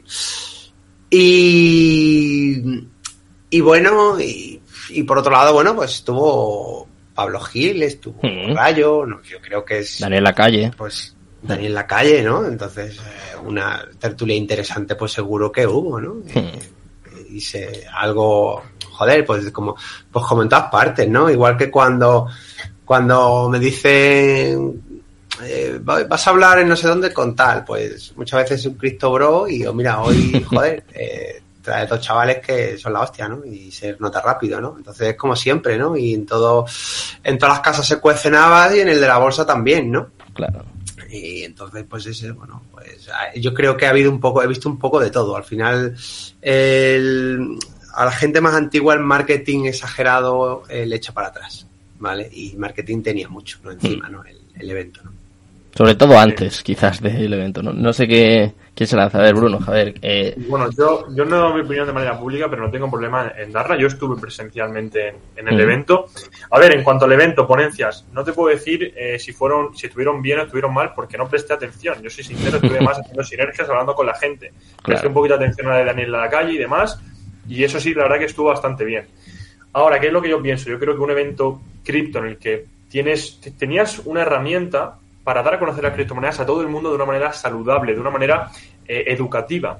Y lo que no puedes hacer es pues poner barras de dominadas en el que da dinero, eh, hacerlo como un evento eh, de entretenimiento, ¿no? Y luego el resto de ponencias pues era bastante marketing, ¿no? Fueron exchange que fue marketing, fueron Ujú. SAS a vender un poquito de waves. Entonces, a mí de- desde mi punto de vista dejó bastante que desear. Yo creo que Mani lo podría haber hecho eh, bastante mejor, pero también debo decir que tiene mucho mérito llenar el Within Center con 7.000 personas y decir que fue muchísimo mejor que el del año pasado, porque el del año pasado al final fue un pump and dump, un pump and dump de una criptomoneda que fue DAG, ¿no? Mm. Eh, que, bueno, se, se hizo una gran inversión, eh, se anunció una gran inversión. Entonces yo creo que tiene aspectos positivos, aspectos negativos, y en cuanto a los medios, yo creo que los medios sí que se han pasado. Yo creo que los medios, eh, yo, yo he visto en la entrevista que le hicieron a Mani en, en cuatro y por encima, es una auténtica salvajada, ¿ok? Han ido a comérselos eh, sin ni siquiera conocer qué son las criptomonedas, ¿no? Me acuerdo una, una, una chica que supone que sabía de criptomonedas diciendo que qué pasaba si en China apagaban la minería. Pues eso ya ha pasado y no pasa absolutamente nada, ¿no? Entonces yo creo que los medios han pasado y también el evento se podrían haber hecho las cosas mucho mejor. Yo creo que de aquí debemos entender que nosotros también, que somos influyentes del sector cripto, queda muchas cosas por mejorar, queda mucha educación por dar, queda mucha... Yo no sé, la verdad, nada de marketing disruptivo, eh, la gente que me conoce lo sabe, creo que hay que educar de una manera... dando a conocer los beneficios de la tecnología blockchain sin que te vayas a hacer millonario, sin que, eh, que se, te puedes hacer millonario invirtiendo en criptomonedas, pero hay que, tienes que tener capital y hacer las cosas muy, muy bien, avisar muy bien de los riesgos. Y bueno, eso es básicamente mi opinión eh, del, del evento. No sé, Javier, ¿qué, qué opinas? Estoy muy de acuerdo. ¿eh? Bueno, de yo- acuerdo con Bruno. Yo también, yo también estuve. Eh, estuve, sí que presté atención sobre todo a los economistas. Eh, vino también el, bueno, vamos a ir parte por parte. Eh, antes del evento se hace un marketing tan, se llama marketing espectacular. O sea, Sí, sí, es- bueno, fue la- no, no, fue la un genio, desde luego. es- pero no, aparte de eso es eh, la definición de un tipo de marketing que es el Mm. marketing espectacular, donde, donde tú eh, impactas de muchas maneras y, y de una manera eh, muy Mm. agresiva al, al, al espectador. Entonces, eh, con esto ni siquiera ellos lo sabían que iba a haber tanto revuelo, que se ha juntado marketing espectacular de un activo que se, que se está cayendo como todos, pero que este es el más sonado porque es el que del que más se puede hablar, porque es el que no está regulado, el que es Mm. eh, antigobierno, anti... Entonces se te juntan esas dos cosas. Se te junta la tercera, que es que estamos en a, a finales de agosto sin noticias. Eh, los medios de comunicación así. Pero es verdad. Entonces, Y los partidos políticos. sí, ¿eh? bueno, por supuesto. Que también se ha politizado este evento. Que por ya supuesto, es- se ha yo creo que eso ya se le acabó. es, eh, faltaba es ya, ¿no? lamentable. Pero, pero, pero claro, hay que- en la política es al final todo, pero todo lo que me gusta a mí. Mm. Entonces, si no, te lo, lo quiero prohibir. ¿no? Entonces, se ha juntado todo eso. eh, yo a nivel personal había conseguido muy, muy ilusionado que Binance eh, patrocinara el evento. Eh, a nivel, bueno, o sea, tuvimos una reunión dos semanas antes. Estaba contentísimo, se lo había contado a todo el mundo. El día de antes recibo un mensaje, Javi, no vamos a ir. Yo estuve hablando con Jimmy también, ¿eh? Hasta el final. Bueno, pues Sí. imagínate. Y yo le dije a Jimmy que, que esto está. No, que no, ¿sabes? No, que no mola, no mola. Eh, porque Binance no se tendría que haber caído. Hmm. Entonces. Pues, eh, Esa es otra reflexión, ¿no? claro. Que justo en, en el momento en el que más atacan, eh, quizás es cuando más hay ¿Por que qué? estar, ¿no? Porque ha habido mucho trabajo. ¿Qué tengo que defender yo la de Binance? Que ha habido mucho trabajo con la CNMV. Claro. Mucho trabajo Ya, ya, ya. eh, donde ahora eh, no se no puede peligrar por un evento que se está criticando con la prensa porque la prensa tiene mucho poder Yo saqué esa y más conclusión justo. si está el, y más si, si, si está politizado detrás y más con todo con todo esto A Binance le salió bien no ir, ¿eh? Claro. Desde mi punto de vista. Pero bien pero sí pero bien en el corto plazo pero en el medio plazo o sea la comunidad que tiene Binance en España con todo el tema de regulación no está siendo buena Hmm. no está siendo buena. Para mí, regularse eh, va a ser necesario. Eh, no pierde eh, la esencia de las criptos descentralizadas, tal. Hay mucho niño con 100 pavos, que parece bien, yo también he tenido 100 pavos. Pero, pero eh, hay mucho niño con 100 pavos que dice, es que Binance se regula y claro, está traicionando el- al mundo. No. eh, Efectivamente. Que se ni sabe que es regularse, ¿sabes lo que, claro, es que, que se descentralice algo, eh, o sea, el descentralizar como tal ya no es not your keys, not your money, ok, ok, yo entiendo ese, yo lo entiendo y lo respeto y me parece bien, pero ya descentralizar ya es que no pueda un gobierno imprimir más de 21 millones de bitcoins. Hmm. Eso es la, la, la, la base de, de, de, de todo, es que no se pueda manipular en ese aspecto y luego ya viene todo lo detrás, evidentemente, eh, pues que, que sea anónimo, que sea... Es, es normal, pero ¿creéis que por declarar un 20% a Hacienda, eh, porque regules un exchange, que se van a tener que regular todos, todos van a pasar por el aro, Yo también lo creo. ¿sabéis la- el, el- el capital que va a entrar cuando todo esté regulado y tengas una certeza? ¿Tú crees que solo va a subir un 20? No, a subir mucho más en el medio y largo plazo. Todos van a tener que pasar por ahí. Entonces, ¿qué pasa con Binance? Que yo no creo que se fueran a, echar- a- que le fueran a tirar la CNMV nada con lo bien que lo ha hecho durante todo este tiempo por ir a un evento.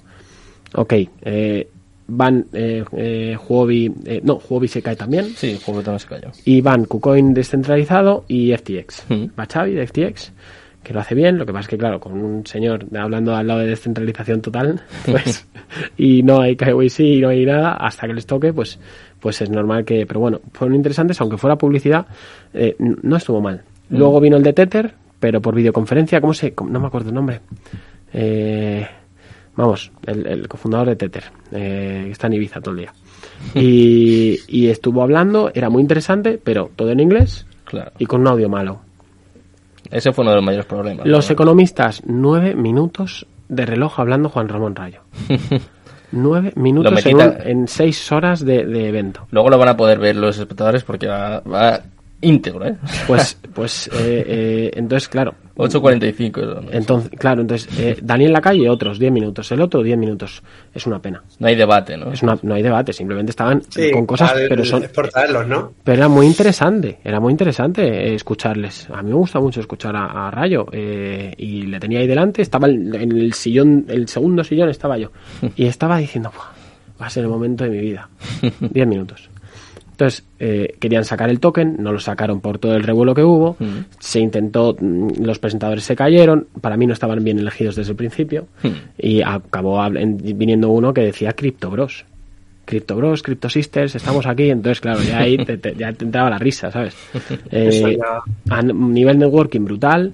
Pero bueno, luego se ha hecho mucha sangre. eh, no sé si no, no, no sé si es lugar para hablar de, de lo que ha pasado con un con lo de los sorteos. eh, con Se todo. puede hablar, por supuesto, sí. Bueno. Toda la tontería está de Delox y tal, que yo no Sí. sé a quién creer. Yo Pues- he visto las cosas. Bueno, a ver, a ver, lo todo lo que venga de ese hombre después de lo que pasó con Tierra y verle reírse y tal, para mí no tiene ver, credibilidad. Deluxe- Para mí, ¿eh? Deluxe, yo luego no tengo problema en decirlo públicamente, es un aprovechado y lo único que quiere es ganar interacciones. Yo creo que tampoco deberíamos hablar de él aquí para darle publicidad. Es una Yo persona que se encargaba de estafar a gente a través de Ponzi y tuvo que cambiar su nombre de redes sociales dos veces. Él está aprovechando. Sí, pero está bien informar, informar. O sea, lo que estás haciendo tú ahora de Claro. advertir, alertar, yo creo que eso está Claro, él perfecto. ahora está intentando aprovechar un problema que ha tenido el mundo cripto en el sorteo, que yo no les defiendo, que yo creo que lo han hecho mal, las cosas Mm. como son, eh, porque bueno. Yo soy mundo cripto y tengo que y doy dos coches. O, o divides el premio O entre dos. lo sí, pero vendes pero yo pero yo imagínate que es que hasta daría dos coches por la liada que, que Y queda muy bien. Y cuando te gastas, yo creo que a lo mejor medio millón en lo que ha hecho Mundo Cripto en el evento, te digo Dos. gastarte en 70.000 más. ¿Cuántos Dos, millones? dos, Dos millones. millones. Cuando te gastas 2 millones, te da igual gastarte 50.000 más. Y quedas bien con todo el mundo y cierras polémicas y cierras a, aprovechados, ¿no? eso es. Cuenta, cuenta un poco qué pasó con el sorteo. Mm. Sí. Bueno, pues básicamente con el sorteo en la pantalla del evento salió un nombre en directo. En Hmm. la app de sorteo salió un nombre, es, es el ganador. Pero luego en el link del sorteo cambió la persona. claro. ¿vale? No decir, salía la foto, persona. no salía la foto tampoco, el wifi va fatal. Yo es que me enteré después de todo, de todo este jaleo. Entonces, luego Mundo Cripto, por lo que yo tengo entendido, contactó al ganador del evento que había salido en la pantalla del el Within Center. Y ese ganador era un chico creo que estaba en Argentina, Argentino. el chico pues eh, súper ilusionado. Y luego otra persona de- del equipo de Mundo Cripto dice, no, no, que no es el ganador, que en el link de la app de sorteos pone otra persona. Y le quitan la ilusión a ese chico y le dan el, el R8 a otra persona. Entonces se ha montado una increíble. ¿Cuál es el problema? Que, que esto se puede demostrar, Claro. total, se, se podía demostrar por Mundo Cripto, pero también es que el, el chaval había ganado meses antes otro sorteo de otro coche. Entonces, eso ahí en plan era, era, eh, es donde se estaba apoyando este, este señor, eh, diciendo todo, y bueno, a mí lo que me da pena, pues que eh, Mani ha intentado un poco representar eh, eh, al, al mundo cripto de una manera mejor o peor, pero lo ha intentado. Y, evidentemente tú te gastas dos millones, quieres, quieres recuperar la inversión. Era una Mm. inversión, el evento era una inversión, no es una iglesia. Claro.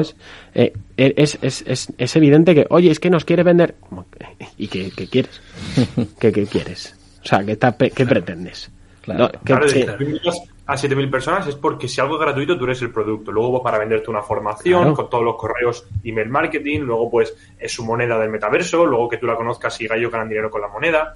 A mí lo que me da pena es lo que ha dicho eh, Javier, que nosotros los que estamos en el sector, al final la gente que no está nos va a ver Nos va a como gente pues estafadores, eh, vende humos, gente que yo que sé, cualquier cosa, también los medios nos ayudan. Entonces ha sido una pena porque has tenido una oportunidad que has tenido la 4, la 5, la sexta, todos los periódicos hablando de ti si hubieses hecho un evento educativo hablando de los beneficios de la blockchain, tanto en el sector alimenticio, trazabilidad, Claro. eh, bases de datos, ciberseguridad, todo eso, eh, los- la utilidad que tienen los NFT en el mundo real como eh, ticketing de conciertos, todo, tú hablas Claro. de, de esos beneficios, educas en, en- en- en el evento, traes a ponentes que aporten valor y que no se quieran vender, que yo entiendo que se tengan que vender, porque ahí, pues bueno, estás pagando para estar ahí. pero puedes Pero, hacer la joder, pero si son siete horas, puedes hacer todo. El problema es que haces eso y te ve la mitad de gente.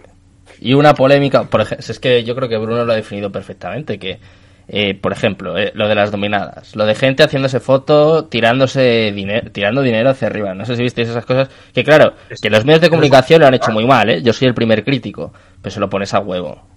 Para mí se lo pones a huevo. Con todo ese tipo de cosas al final. O sea, yo llegué al evento que tardé 20 minutos en llegar a la cabina y en, en ese paseo, o sea, entre la gente que vi, público muy joven. Bueno, había de todo, ¿eh? Pero había Sí, un público había que yo entiendo que grabas eso, grabas los billetes, grabas a un tonto haciendo dominadas, luego otro que se cayó por el suelo, no sé qué, bailando.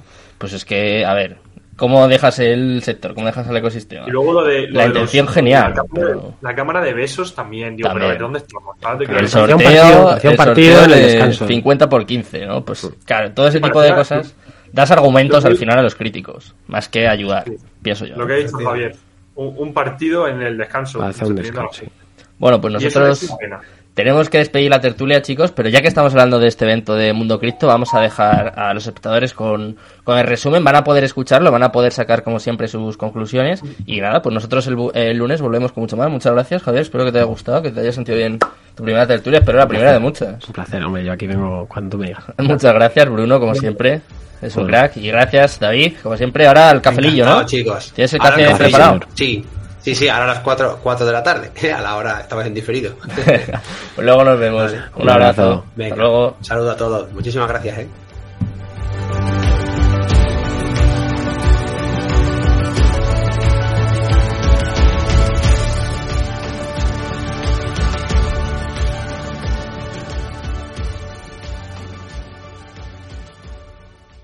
Por fin ya estamos aquí en Cripto Capital, la casa de los amantes de las criptomonedas. Sí, somos un medio de comunicación y por eso estamos cubriendo un evento tan importante, tan polémico también a la par como está siendo este evento de Mundo Cripto. Venimos aquí a intentar aportar, a intentar poner nuestro granito de arena, a intentar ayudar, igual que hace Mundo Cripto, en la formación y la información sobre criptomonedas, sobre tecnología blockchain, NFTs, metaverso, todo esto y mucho más. Vamos a hablarlo, vamos a tratarlo aquí en toda esta hora y para empezar vamos a empezar por todo lo grande. Tenemos con nosotros a Sergio Antelo, es el CTO de Mundo Cripto.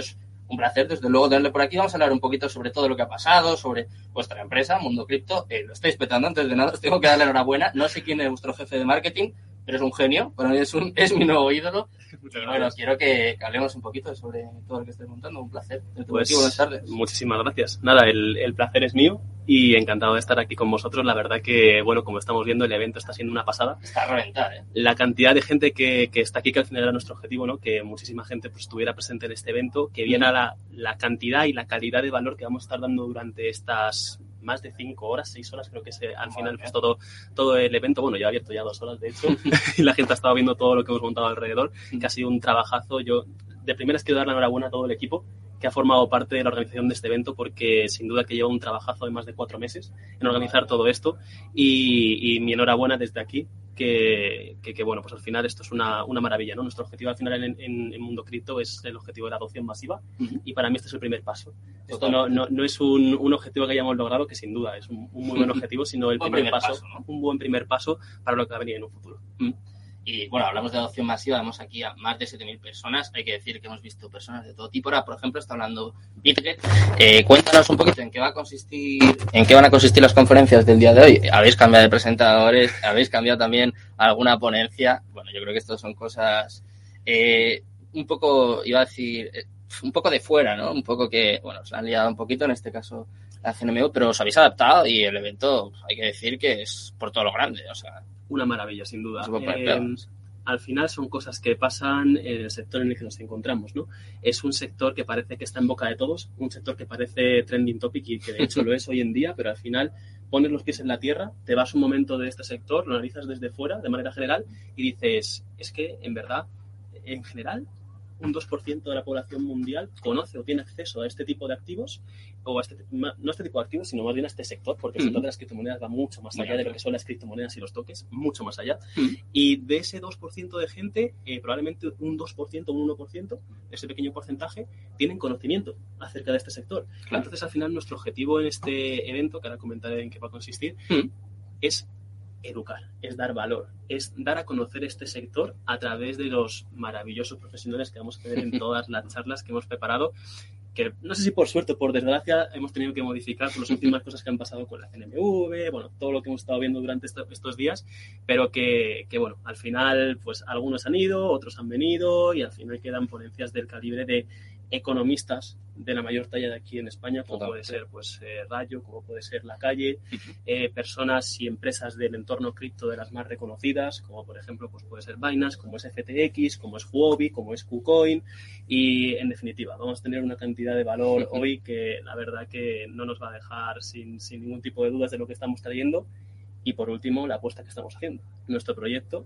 nuestro, al final lo que llevamos creando durante más de un año, que es también lo que venimos a presentar aquí para que el mundo vea que Mundo Cripto es una empresa de más de 150 personas, es una empresa que está creando un proyecto que va a revolucionar la industria de la educación y no solo de la educación, también de la tecnología y hoy lo vamos a ver. Si te parece, eso lo vamos a cebar un poquito. soy periodista, aunque no sea como la mayoría, pero te tengo que tirar un poquito de, la lengua. Pero eh, cuéntanos, estas conferencias, ¿de qué van a tratar? Eh, por ejemplo, vais a hablar de NFTs, ¿no? Veo por ahí un logo de NFTs, eh, metaverso, tecnología blockchain. Cuéntame un poquito qué temas se van a tratar, cómo podemos educar a gente que, como tú decías, seguro que hay gente que viene, pues que ya sabe un poco de qué va la película, que se forma, pues igual en vuestra academia, igual con nuestro programa, hay mucho contenido para ver pero, eh, ¿en qué va a consistir? Puede enterarse cualquiera. O sea, por ejemplo, ahora eh, se lo pone mi madre, que tiene 50 años. Lo escucha y se puede enterar. Sin duda. Es accesible. Eh, al final, el proyecto que estamos creando en nuestra empresa es un metaverso. ¿Mm? Como tal, para mí el metaverso es el punto de confluencia de todo lo que conforma el sector de las criptomonedas. Es el punto de confluencia de una parte económica, es el punto de confluencia de una parte de marketing, es el punto de confluencia de los NFTs como hablabas, es el punto de confluencia de DeFi, es el punto de confluencia también de inversiones, si quieres, es el punto de confluencia de gaming, de blockchain, de todos los conceptos que están en torno ante este sector de las criptomonedas, ¿no? Por tanto, hemos querido traer conferencias muy variadas. ¿Por qué? Precisamente por eso, ¿no? Porque para entender lo que es ese concepto de metaverso que está en boca de todos hoy en día, o que parece que está en boca de todos, hmm. hay que entender las bases.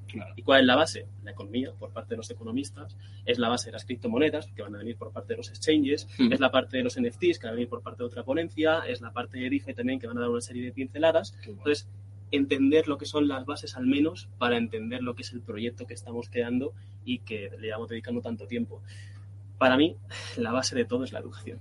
Y es por el motivo por el cual nosotros estamos creando el proyecto que estamos creando. Porque sin la educación es imposible llegar a entender absolutamente nada. Ya, da igual, que estés en el sector de las criptomonedas, que estés en el sector energético, que estés en el sector tecnológico, que estés en cualquier sector. Si no estás educado, vas a dar pasos en falso. Vas a intentar correr antes que andar. Entonces, eh, o prohibir, o prohibir, ¿no? En lugar de intentar adaptarse o intentar de alguna forma, porque es que es una cosa que yo creo que tenemos que decir, que es que esta tecnología, la tecnología blockchain, está aquí, ha venido para quedarse. Yo creo que eso es una cosa evidente, que está clarísimo y que además, en un país como el nuestro, eh, sus limitaciones, ¿no?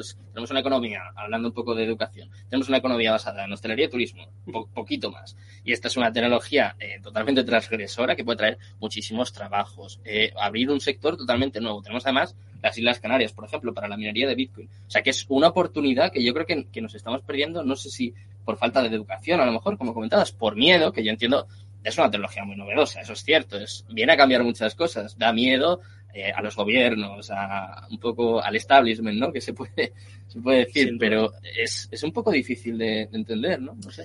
Yo creo que es un conjunto de factores, como mencionabas tú, el hecho de que nos estemos perdiendo de cierta manera, de manera parcial, este avance que estamos viviendo y que por suerte tenemos el privilegio algunos de nosotros, como por ejemplo tú, yo o el grupo de personas que pueda asistir por suerte hoy a este evento, de formar parte y de educarse, ¿no? Eh, al final yo he sido parte de la educación tradicional. Hmm me he educado y he educado en el sector tradicional porque también he sido profe de universidad. Y yo he visto las deficiencias que había en ese sector, especialmente en el sector... Materia financiera. Correcto, correcto. Entonces, eh, hay un desconocimiento y ya, ya, no, no, no, sé si diría un desconocimiento, más una, digamos, falta de ganas de educar en este sector, ¿no? Yo tampoco me voy a meter en ese, en ese aspecto porque sus razones eh, tendrán, yo tengo mi opinión también, no pero no quiero meterme en controversia, no, no interesa. No interesa y es por eso por lo que también en estos últimos días ha estado pasando lo que ha pasado, ¿no? Porque no interesa que se celebren este tipo de, de eventos desde mi punto de vista personal. Aquí cada uno pues, es mm. libre de opinar lo que quiera. Pero eh, no interesa y nosotros lo que proponemos es esa educación que para mí es imprescindible a nivel personal y básico y para estar también encarrilados hacia el futuro, porque Ahora mismo, desde mi punto de vista, estamos en lo que se conoce como la era de la revolución tecnológica. Pasamos la revolución industrial y para mí ahora estamos en la era de la revolución tecnológica. Y las criptomonedas es mucho más que un activo de inversión, es mucho más que un, mecanismo con el que puedes ganar dinero, con el que también puedes perder dinero, siempre hay que avisar de todos los riesgos que tiene la, inversión. Es mucho más allá. Sin la tecnología blockchain no existirían las criptomonedas. Y el cambio de verdad viene a través de esta tecnología que no solo está en el ámbito financiero, sino que está en el sector de la salud, está en el sector de la industria genérica, está en el sector textil, está en el sector agroalimentario, está en el sector hidráulico, está en todo tipo de sectores. En todo tipo de sectores tiene aplicabilidad porque es una mejora de lo que tenemos ahora mismo. En cuanto a seguridad, en cuanto a trazabilidad, en cuanto a inmutabilidad, en cuanto a seguridad, a descentralización, todo. Es un, cambio de paradigma, ¿no? Un cambio, un cambio de paradigma completo ahora mismo obviamente está arrancando, están surgiendo muchos modelos, también hay muchos problemas de seguridad, también hay muchos, bueno, eh, al final hay, hay, muchas variantes porque como todo al principio, ¿no? Lo mismo ocurría con las tecnológicas, lo mismo ocurrió con la burbuja de las .com en su día. Todo el mundo invertía en la, en la tecnología porque veían un cambio a futuro, pero nadie sabía en qué estaba invirtiendo en verdad. Y fíjate ahora mismo, 20 años después de que pasara la burbuja de las .com, tenemos a Amazon, tenemos a Google, tenemos a Netflix, tenemos a, Cisco, tenemos a empresas de ese calibre que están regulando el mundo por desgracia.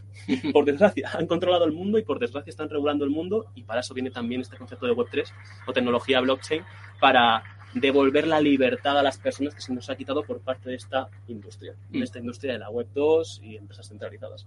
Hablando de mundo cripto como tal, hablando de mundo cripto como empresa, cuéntanos, eh, ¿qué sois? ¿A qué os dedicáis? ¿Cómo, cómo podríamos definir? Sí, originariamente éramos una academia, mm. éramos una academia digital de formación genérica en criptomonedas. Ahora mismo hemos migrado completamente nuestro modelo de negocio y somos un metaverso.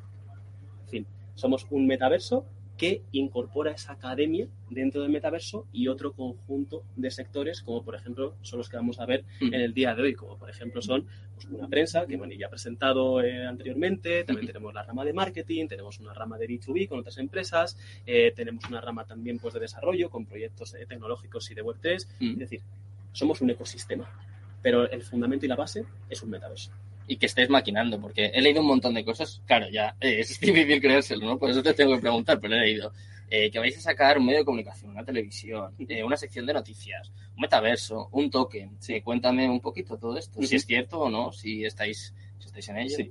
Al final, como te he dicho, somos un metaverso y como, este, como todos los ecosistemas digitales en este concepto de la Web3, obviamente tendremos una economía digital. Eh, este evento ni mucho menos está orientado para eso. Este evento es un evento meramente informativo, es un mm. evento educativo para todas las personas que se encuentran eh, aquí y nuestro objetivo es dar a conocer lo que estamos haciendo por el bien de la industria como la gran mayoría de proyectos. Sí que es cierto que, por desgracia, pues hay algunos proyectos que han salido hace poco que han resultado, pues, o bien en estafas, o bien en proyectos que no han podido seguir adelante porque se han caído, porque no se soportaban tecnológicamente o económicamente, hmm. pero nosotros queremos dejar nuestro granito de aquí en cuanto a desarrollo, porque para nosotros lo más importante, lo más, más, más importante es la parte tecnológica hmm. y la comunidad, la adopción, que esta tecnología llegue a todos los puntos del mundo. A todos los puntos del mundo. Sabemos que al final aquí tenemos mucho peso en España, y ahora queremos abrir miras a nivel internacional, pero nuestro objetivo es que todo el mundo conozca esto, todo el mundo sea consciente de la revolución que se va a producir, porque la gente no lo ve patente y la gente ve esto simplemente desde el punto de vista económico, pero es que esto va a suponer un cambio de paradigma, una revolución sin precedentes, sin precedentes. Eh, bueno, tengo que preguntarte, si o sí, estamos llegando un poco al final de la entrevista y claro, habrá gente que diga, este es rajado hacer la entrevista. Que no, hombre, claro, que, te voy a preguntar, que me atrevo.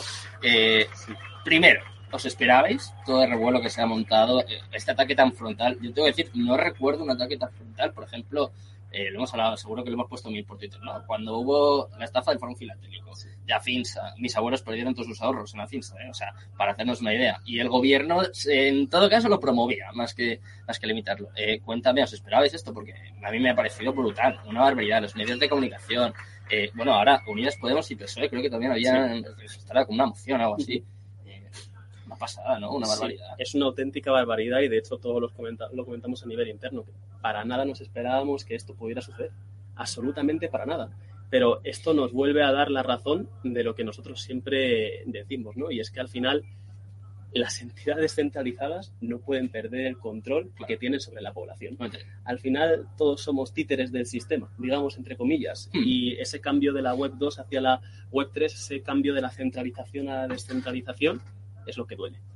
Entonces, no, no pueden permitirse, pues, directamente desligarse del control que están ejerciendo sobre todos nosotros. Eh, todas las personas que están aquí son conscientes. Y si, no, y si no son conscientes, van a ser capaces de ser conscientes a través de, este evento porque va a suponer un cambio en la mentalidad. Pero nosotros lo sabemos. Nosotros sabemos que la descentralización es el futuro. Que al final, eh, por suerte, por desgracia, pues nuestros padres, nuestros abuelos nos educan porque son lo que ellos han mamado también desde pequeños pero eh, cuando das ese salto, cuando eh, conoces de verdad de qué, de qué trata el mundo, de qué trata esta industria, ¿no? cuando conoces lo que está ocurriendo a nivel eh, global y te das cuenta que al final, pues, un nuevo mundo, una nueva realidad es posible, una realidad en la que tú eres libre y tú eres dueño de tus actos y de las decisiones que estás tomando, entonces ahí te das cuenta y te hace clic el cerebro y dices, yo tengo que formar parte de esto. tengo que formar parte de esto. Es que no tiene nada que ver con lo financiero, no tiene nada que ver con lo económico, tiene que ver con mi vida. ¿Por qué yo tengo que dar los datos a empresas y que se nutran de ellos? ¿Por qué me tienen que controlar mis finanzas los bancos? Si yo puedo ser dueño de esos movimientos y de, la, y de, los beneficios que puedo estar obteniendo, o beneficios o, no beneficios, pero soy dueño de mis acciones. ¿Por qué tienen que ser dueño de mi vida? No. Al final todo esto se trata de, libertad. Es, libertad. Fin. Totalmente. Eh, ya la última pregunta. La campaña de marketing nos la han montado entera, ¿no? Madre mía, qué publicidad. Os han hecho una publicidad increíble. o sea, en todos los medios de comunicación. ¿Esto como, qué es? Como te he dicho, yo, al final no tenía. No nos esperamos nada de esto. Ni el equipo de marketing, ni el equipo de prensa. nadie se esperaba absolutamente nada de esto. Y la verdad que han sido unos días caóticos han sido unos días de un lado para otro, para otro, para otro, para otro. Seguimos todavía aquí con todas las entrevistas y con todo. Y, y, bueno, yo la verdad que, al final también me gustaría dar las gracias a este tipo de, medios y de las preguntas que nos han hecho porque, bueno, al final pues es una forma de que llegue el mensaje. Es una forma de que llegue nuestro mensaje. Y ellos se retratan. Y de ver la realidad también, y de retratarse, porque al final aquí lo que estamos dando es, es conocimiento y ellos lo que están dando es desconocimiento. Entonces la gente pues se entera de... nadie es tonto aquí. Aquí nadie es tonto y nosotros por mucho que, que digamos, al final las personas son libres de tomar sus decisiones y de ver qué es lo verdadero y qué es lo falso. Bueno, pues ha sido un placer tenerte por aquí, Sergio. Enhorabuena por todo el trabajo que habéis hecho hasta ahora, por todo el trabajo que vais a tener que hacer hoy. Y nada, os deseamos muchísima suerte. Espero que, que vamos a entrevistarnos y que sean un poquito más benévolos, ¿no? Que, vengáis un poquito más, más contentos. Muy bien, muchísimas gracias. Un placer. Bueno, pues despedimos a Sergio, pero no se preocupen, ¿eh? No nos vamos a ningún sitio. Vamos a traer ahora a un montón de gente de Exchange. ¿eh? Van a venir de FTX, el IOS Investors, a No Forbet un montón de gente, así que nada, nos quedamos aquí. Estupendo, muy bien. Yo me quedo aquí viendo el evento. ¿eh? Genial, disfrútalo. Muchas gracias. Hasta luego. Gracias. Bueno, pues como os decía, hemos despedido a Sergio Antero, el CTO de Mundo Cripto, ¿eh? para que veáis que empezamos con mucho nivel. Y ahora, enseguida, voy a tener aquí a mi vera, como veis, bueno, tenemos aquí un stand, os voy a dejar, voy a dejar que lo vea la gente. He visto que me decían que el micro estaba muy lejos, Miki, muy lejos. Ahora me voy a poner aquí. ¿Así? ¿Así está mejor? ¿Sí se me escucha? Vamos a ver con el siguiente invitado. Esto es ¿Me lo voy a coger directamente? Vale. Vale, gracias. Estas son las cosas del directo, ¿eh? Directo. No pasa nada. Sí. Tenemos con nosotros dos invitados, ¿veis? Empezamos fuerte, hemos empezado con el CTO de Mundo Cripto. Ah, ¿tú te pones ahí? Venga, pues ahí. Ahí mismo, ahí mismo, no pasa nada. Ahí los veis. No, a ver, que ya lo estoy liando. Es que cada vez que toco aquí la, la lío más. Mira, ¿veis? Ah, mira, el príncipe está, está duplicado. Yo estoy donde quieras. Sale, sale dos veces. Se, ha clonado. Sale dos veces. Si me pongo atrás ya estoy. Como, como lo vea la CNMV, va a decir, bueno, están, están aquí, están aquí liándola. Eh, bueno, pues estamos aquí en el evento de Mundo Cripto. Como veis, hemos empezado muy bien, muy fuerte. Hemos traído a Sergio Antelo, es el director tecnológico de Mundo Cripto, y vamos a empezar a traer pues algunos de los influencers. Bueno, ya, ya les conocéis, ya han estado en el programa un millón de veces. Tenemos aquí a Arnaud Forbet al principio y vamos a hablar un poquito eh, del evento. No sé si os ha dado tiempo a ver algo. Eh, ¿Qué pensáis? ¿Qué os, qué os, está pareciendo hasta ahora? es, realmente es una locura, ¿eh? Es realmente impresionante. O sea, yo ya me esperaba que fuera algo muy, muy grande, pero cuando, cuando estás aquí es alucinas. Es, increíble, La calidad. Es súper elegante. Sí, ¿no? me, Me, a mí me ha flipado. Sí, sí, completamente. Es increíble la cantidad de gente que hay. Eh, no sé qué os parecen las ponencias, si estáis esperando algo especialmente, que, habéis hablado también con la gente que... Yo no me he querido hypear mucho. ¿No? me he querido hypear mucho ah, para llevarme la sorpresa luego. claro, digo, si luego vas aquí y no... Luego pega el bajón. Me, claro, prefiero ir, pero lo intento hacer con todo siempre. yo tengo, hacer con todo siempre. Yo tengo ganas de, de los economistas. A ver qué dicen. Creo que va a estar. Son los más criticados, ¿eh? además, claro. Eh, han peleado hasta que se ha caído Binance. Eh, me ha dicho Sergio que estaba Binance, por cierto. O sea, eh, los compañeros de Voz Populi no sé muy bien esa noticia que han sacado. esta mañana titulaban que Binance había caído, que además no venía ni Pedroche ni Jorge Fernández, que bueno, que eso ya lo sabíamos, pero al parecer Binance sigue en pie. Yo, yo no lo entendí que en principio no, ¿Mm? pero no sé si al final, no sé si, si es cierto 100% o no, pero yo había entendido que, que de primeras pues eh, se habían caído al ¿Mm? final. Sí, sí, yo también, Y de hecho me sorprendió eso. A mí es algo que me, si, si es cierto, es algo, que, me parece, me parece muy, muy mal porque es una empresa que es del sector cripto. Claro. Entonces, después de todo lo ocurrido, justamente además, una de las que está reguladas, eh, te vas, sabéis algo que, que me, me, parece muy, muy mal. Espero que, no sea el caso. Vamos a estar atentos y vamos a estar aquí hasta las 11, las 12, o sea que me va a dar tiempo a, enterarnos, a ver si esto es cierto o no. Y luego de toda esta polémica que se ha montado, os tengo que preguntar, obviamente. Eh, hablábamos ¿no? de los economistas, he visto que hay muchísimo hate, muchísimo odio hacia Daniel Lacalle, Pablo Gil, eh, eh, ¿quién falta? ¿Quién falta? Juan Ramón Rayo, son los tres economistas. Eh, ¿Qué esperáis? Eso es un poco como bueno, la charla más esperada, ¿no? A ver qué dicen, qué dicen de las criptomonedas, si se asustan, si se retractan.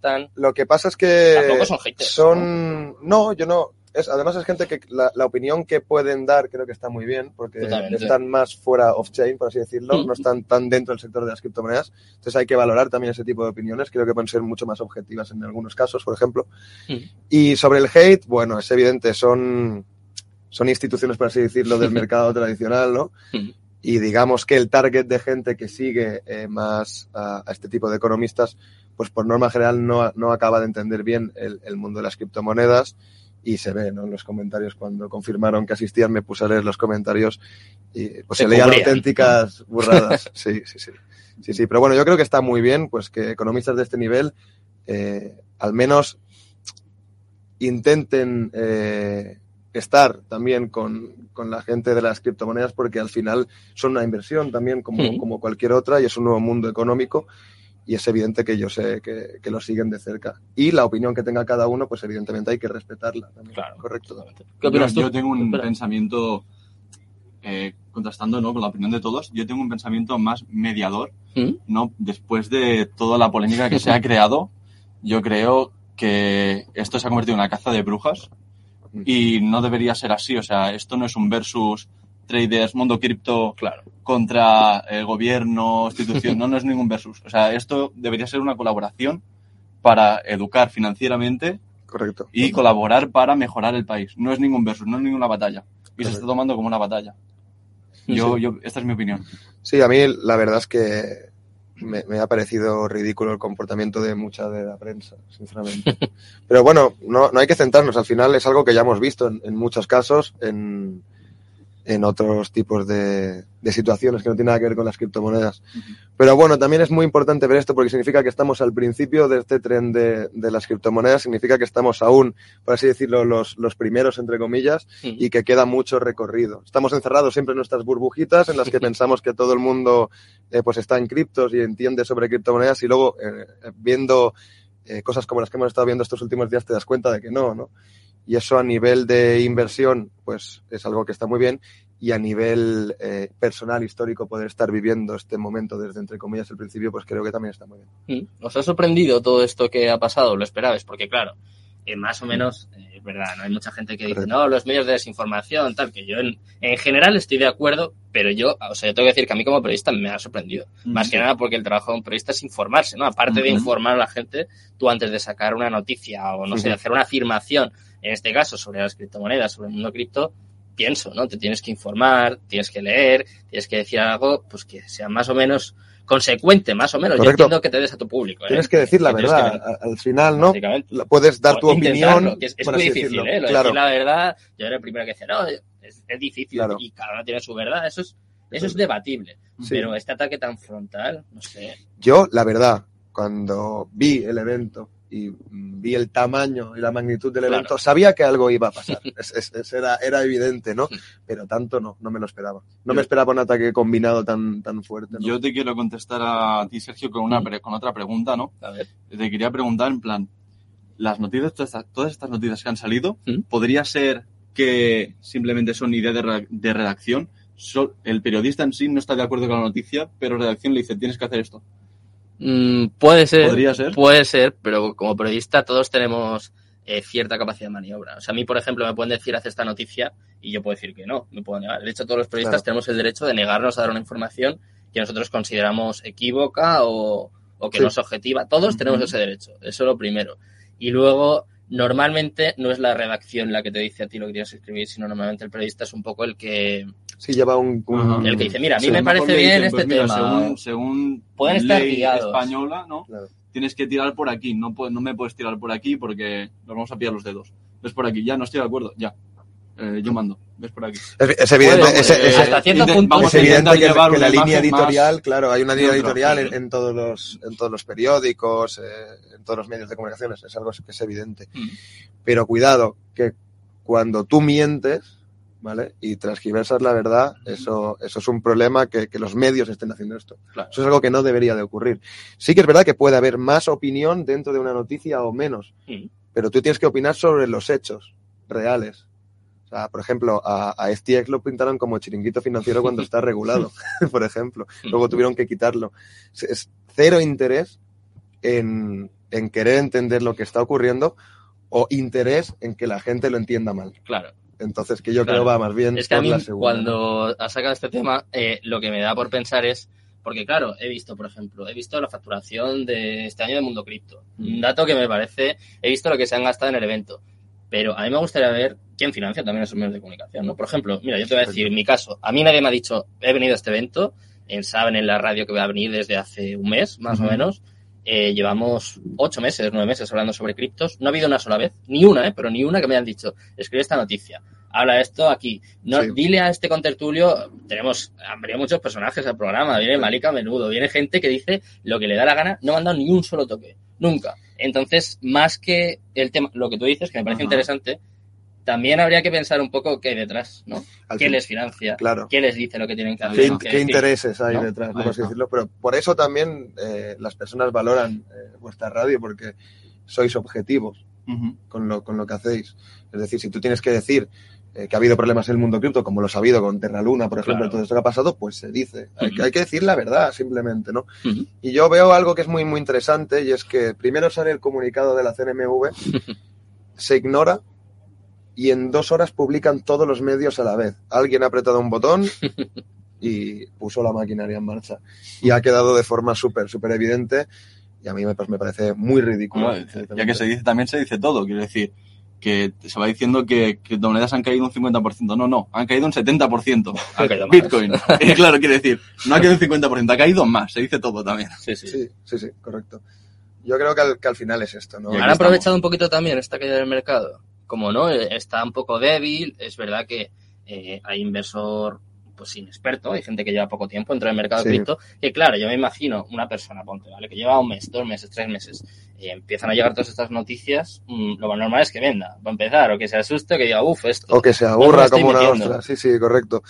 Pero al final, eh, yo me pregunto si, si, si lo han aprovechado ¿Cuántas noticias vemos cuando hay caídas en Bitcoin? en las todas, salen todas. ¿Cuántas noticias vemos cuando Bitcoin está sacando porcentajes altísimos de rentabilidad? Ninguna. Entonces, ¿lo aprovechan? Sí, lo aprovechan. Pero es que ha pasado sistemáticamente en todas las correcciones que ha tenido Bitcoin, siempre salen las mismas noticias y luego Bitcoin vuelve, vuelve a subir otra vez. Además también es muy curioso que en el momento en el que está cayendo se acumulan las malas noticias, porque eso yo llevo ya dos años más o menos informando sobre criptos. Yo me acuerdo del Burran, obviamente, cuando llegó a 69.000, yo estaba viendo ese momento, era un no parar de noticias positivas, y ahora es verdad que salen noticias positivas, pero es como que sale más de poco en poco, ¿no? Por ejemplo, esta semana salió la noticia de Mastercard y Binance, Samsung que va a crear un exchange. Salen esas noticias, pero claro, eso no lo ves en ningún medio tampoco. Ni es, como que salen, pero... No interesa. No es nada, ¿no? Porque no interesa, no interesa decir que una empresa eh, como Mastercard, que conoce todo el mundo, se está asociando con criptomonedas, porque esto le da eh, verificación a las criptomonedas y no quieren, quieren que se vea como algo de bandoleros, por así decirlo, ¿no? Entonces, eh, no van nunca a, a publicar este tipo de noticias al menos no ahora, porque van a hacer lo posible para frenar el, el avance. Aunque pues no es posible, hay un Withing Center aquí con, con 8.000 personas. Estaba rotado, ¿eh? interesa, interesa otro tipo de noticias, interesa más como una ¿Quién es, quién es la que ha, ha salido haciendo, bailando, que se ha hecho súper viral? no lo sé. ¿No? No lo sé, no, intento, de otro intento país, de evitar esas país, cosas. eh, o sea, ¿No? No ¿No? lo he visto tampoco. Hostia. También no eh, se habrá hecho. sí, sí, sí, sí, se ha hecho, vamos. Bailando con un eh, Bitcoin, ¿no? No, no, no, bailando en su casa y han dicho que, que no, no era presidenta, era... Ah, la de Finlandia. Una primera ministra, ¿ves? ¿no? Vale. Eso es. Vale. Finlandia era, ¿no? Voy- Vale. Pues, Eh, sí, sí, Sí, creo que esas, sí. esas noticias que dan más juego que no, no es que Mastercard asociado con... Claro. Claro. No, no da Sí, sí, juego no. ninguno. Bueno, pues de momento vemos aquí a más de 8.000 personas. Eh, hay medios de comunicación que están aquí. Nosotros vamos a contar qué está pasando aquí, qué está pasando también en el mundo cripto y vamos a seguir teniendo pues, a gente tertulianos tan buenos como, como vosotros. Muchísimas gracias, chicos. Gracias, Sergio. Un placer siempre por estar aquí al pie del cañón. Y nada, ya empezamos enseguida la temporada. ¿eh? El lunes empezamos, así que Ahí, a darle ahí, ahí Vale, estaremos. En, Cuando cuan- queráis. en cuando queráis, ahí estaremos. Ya sabéis que, que nos encanta estar por ahí. Nos lo pasamos muy bien, la verdad. pues muchas gracias, chicos. Siempre al revés de todos. Un placer, gracias. Adiós. Hasta luego.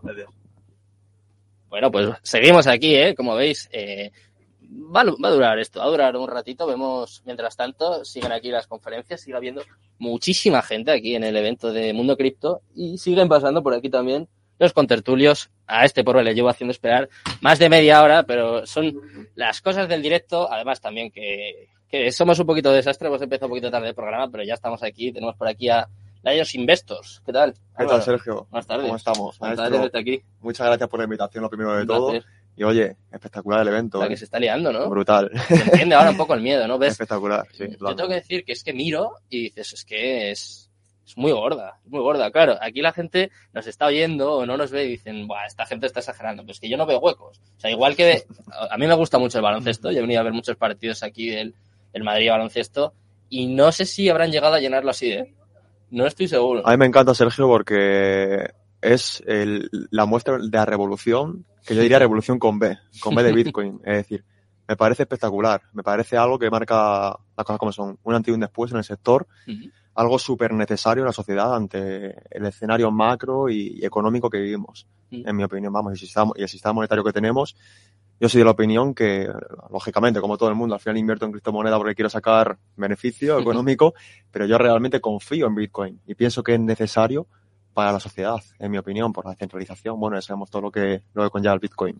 ¿Te ha sorprendido lo que se está liando aquí en el evento, a- en el día de hoy, y todo lo que ha pasado, todo lo que se ha liado? No sé si te lo esperabas, si tú también no sé, te has sentido señalado, te han, en Twitter te han dado el coñazo, suele pasar, ¿no? Yo creo que los que estéis por aquí estéis acostumbrados, pero cuéntame un poquito, ¿cómo has vivido estos días? A ver, yo perso- personalmente recibí la invitación de Mundo Cripto al evento y la verdad que eternamente agradecido. O sea, yo Mundo Cripto como todo. Hay cosas que me gustan más, cosas que me gustan menos, cosas que Normal. y cosas con las que no estoy de acuerdo. O sea, pero como con todo.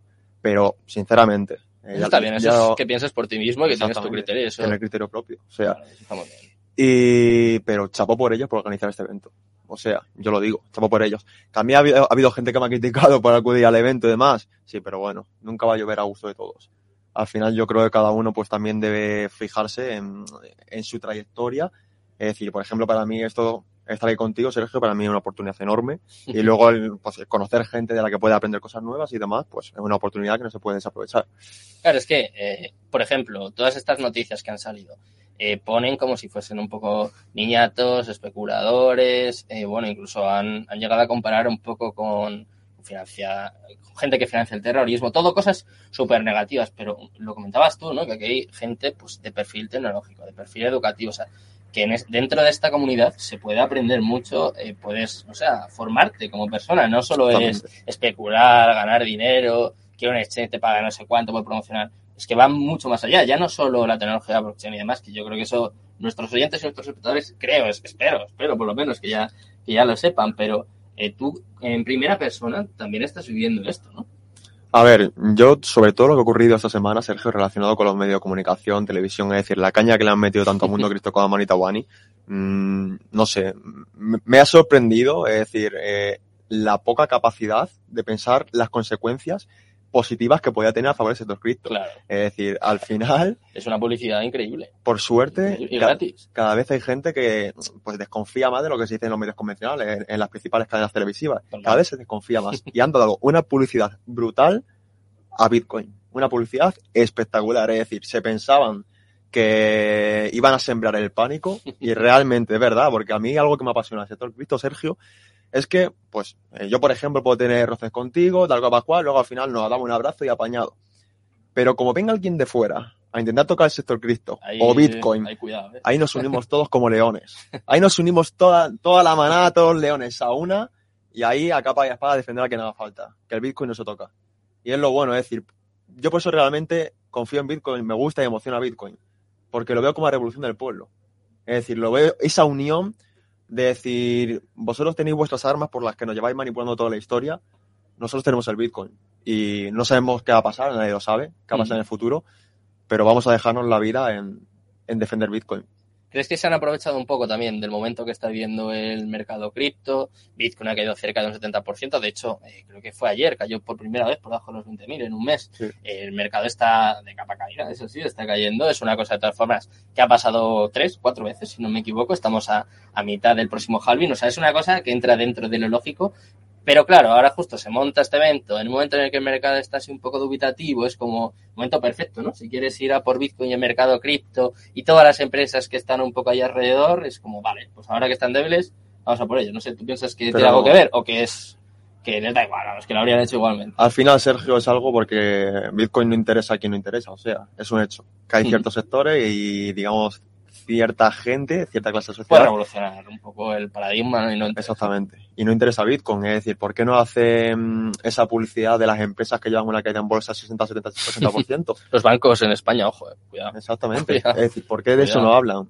No voy a decir nombre de empresas, pero bueno, las grandes empresas tecnológicas que llevan una caída brutales. ¿Cuánta caída lleva el SP500? ¿Cuánta caída lleva el Nasdaq? ¿Por, ¿Por qué nadie habla de eso?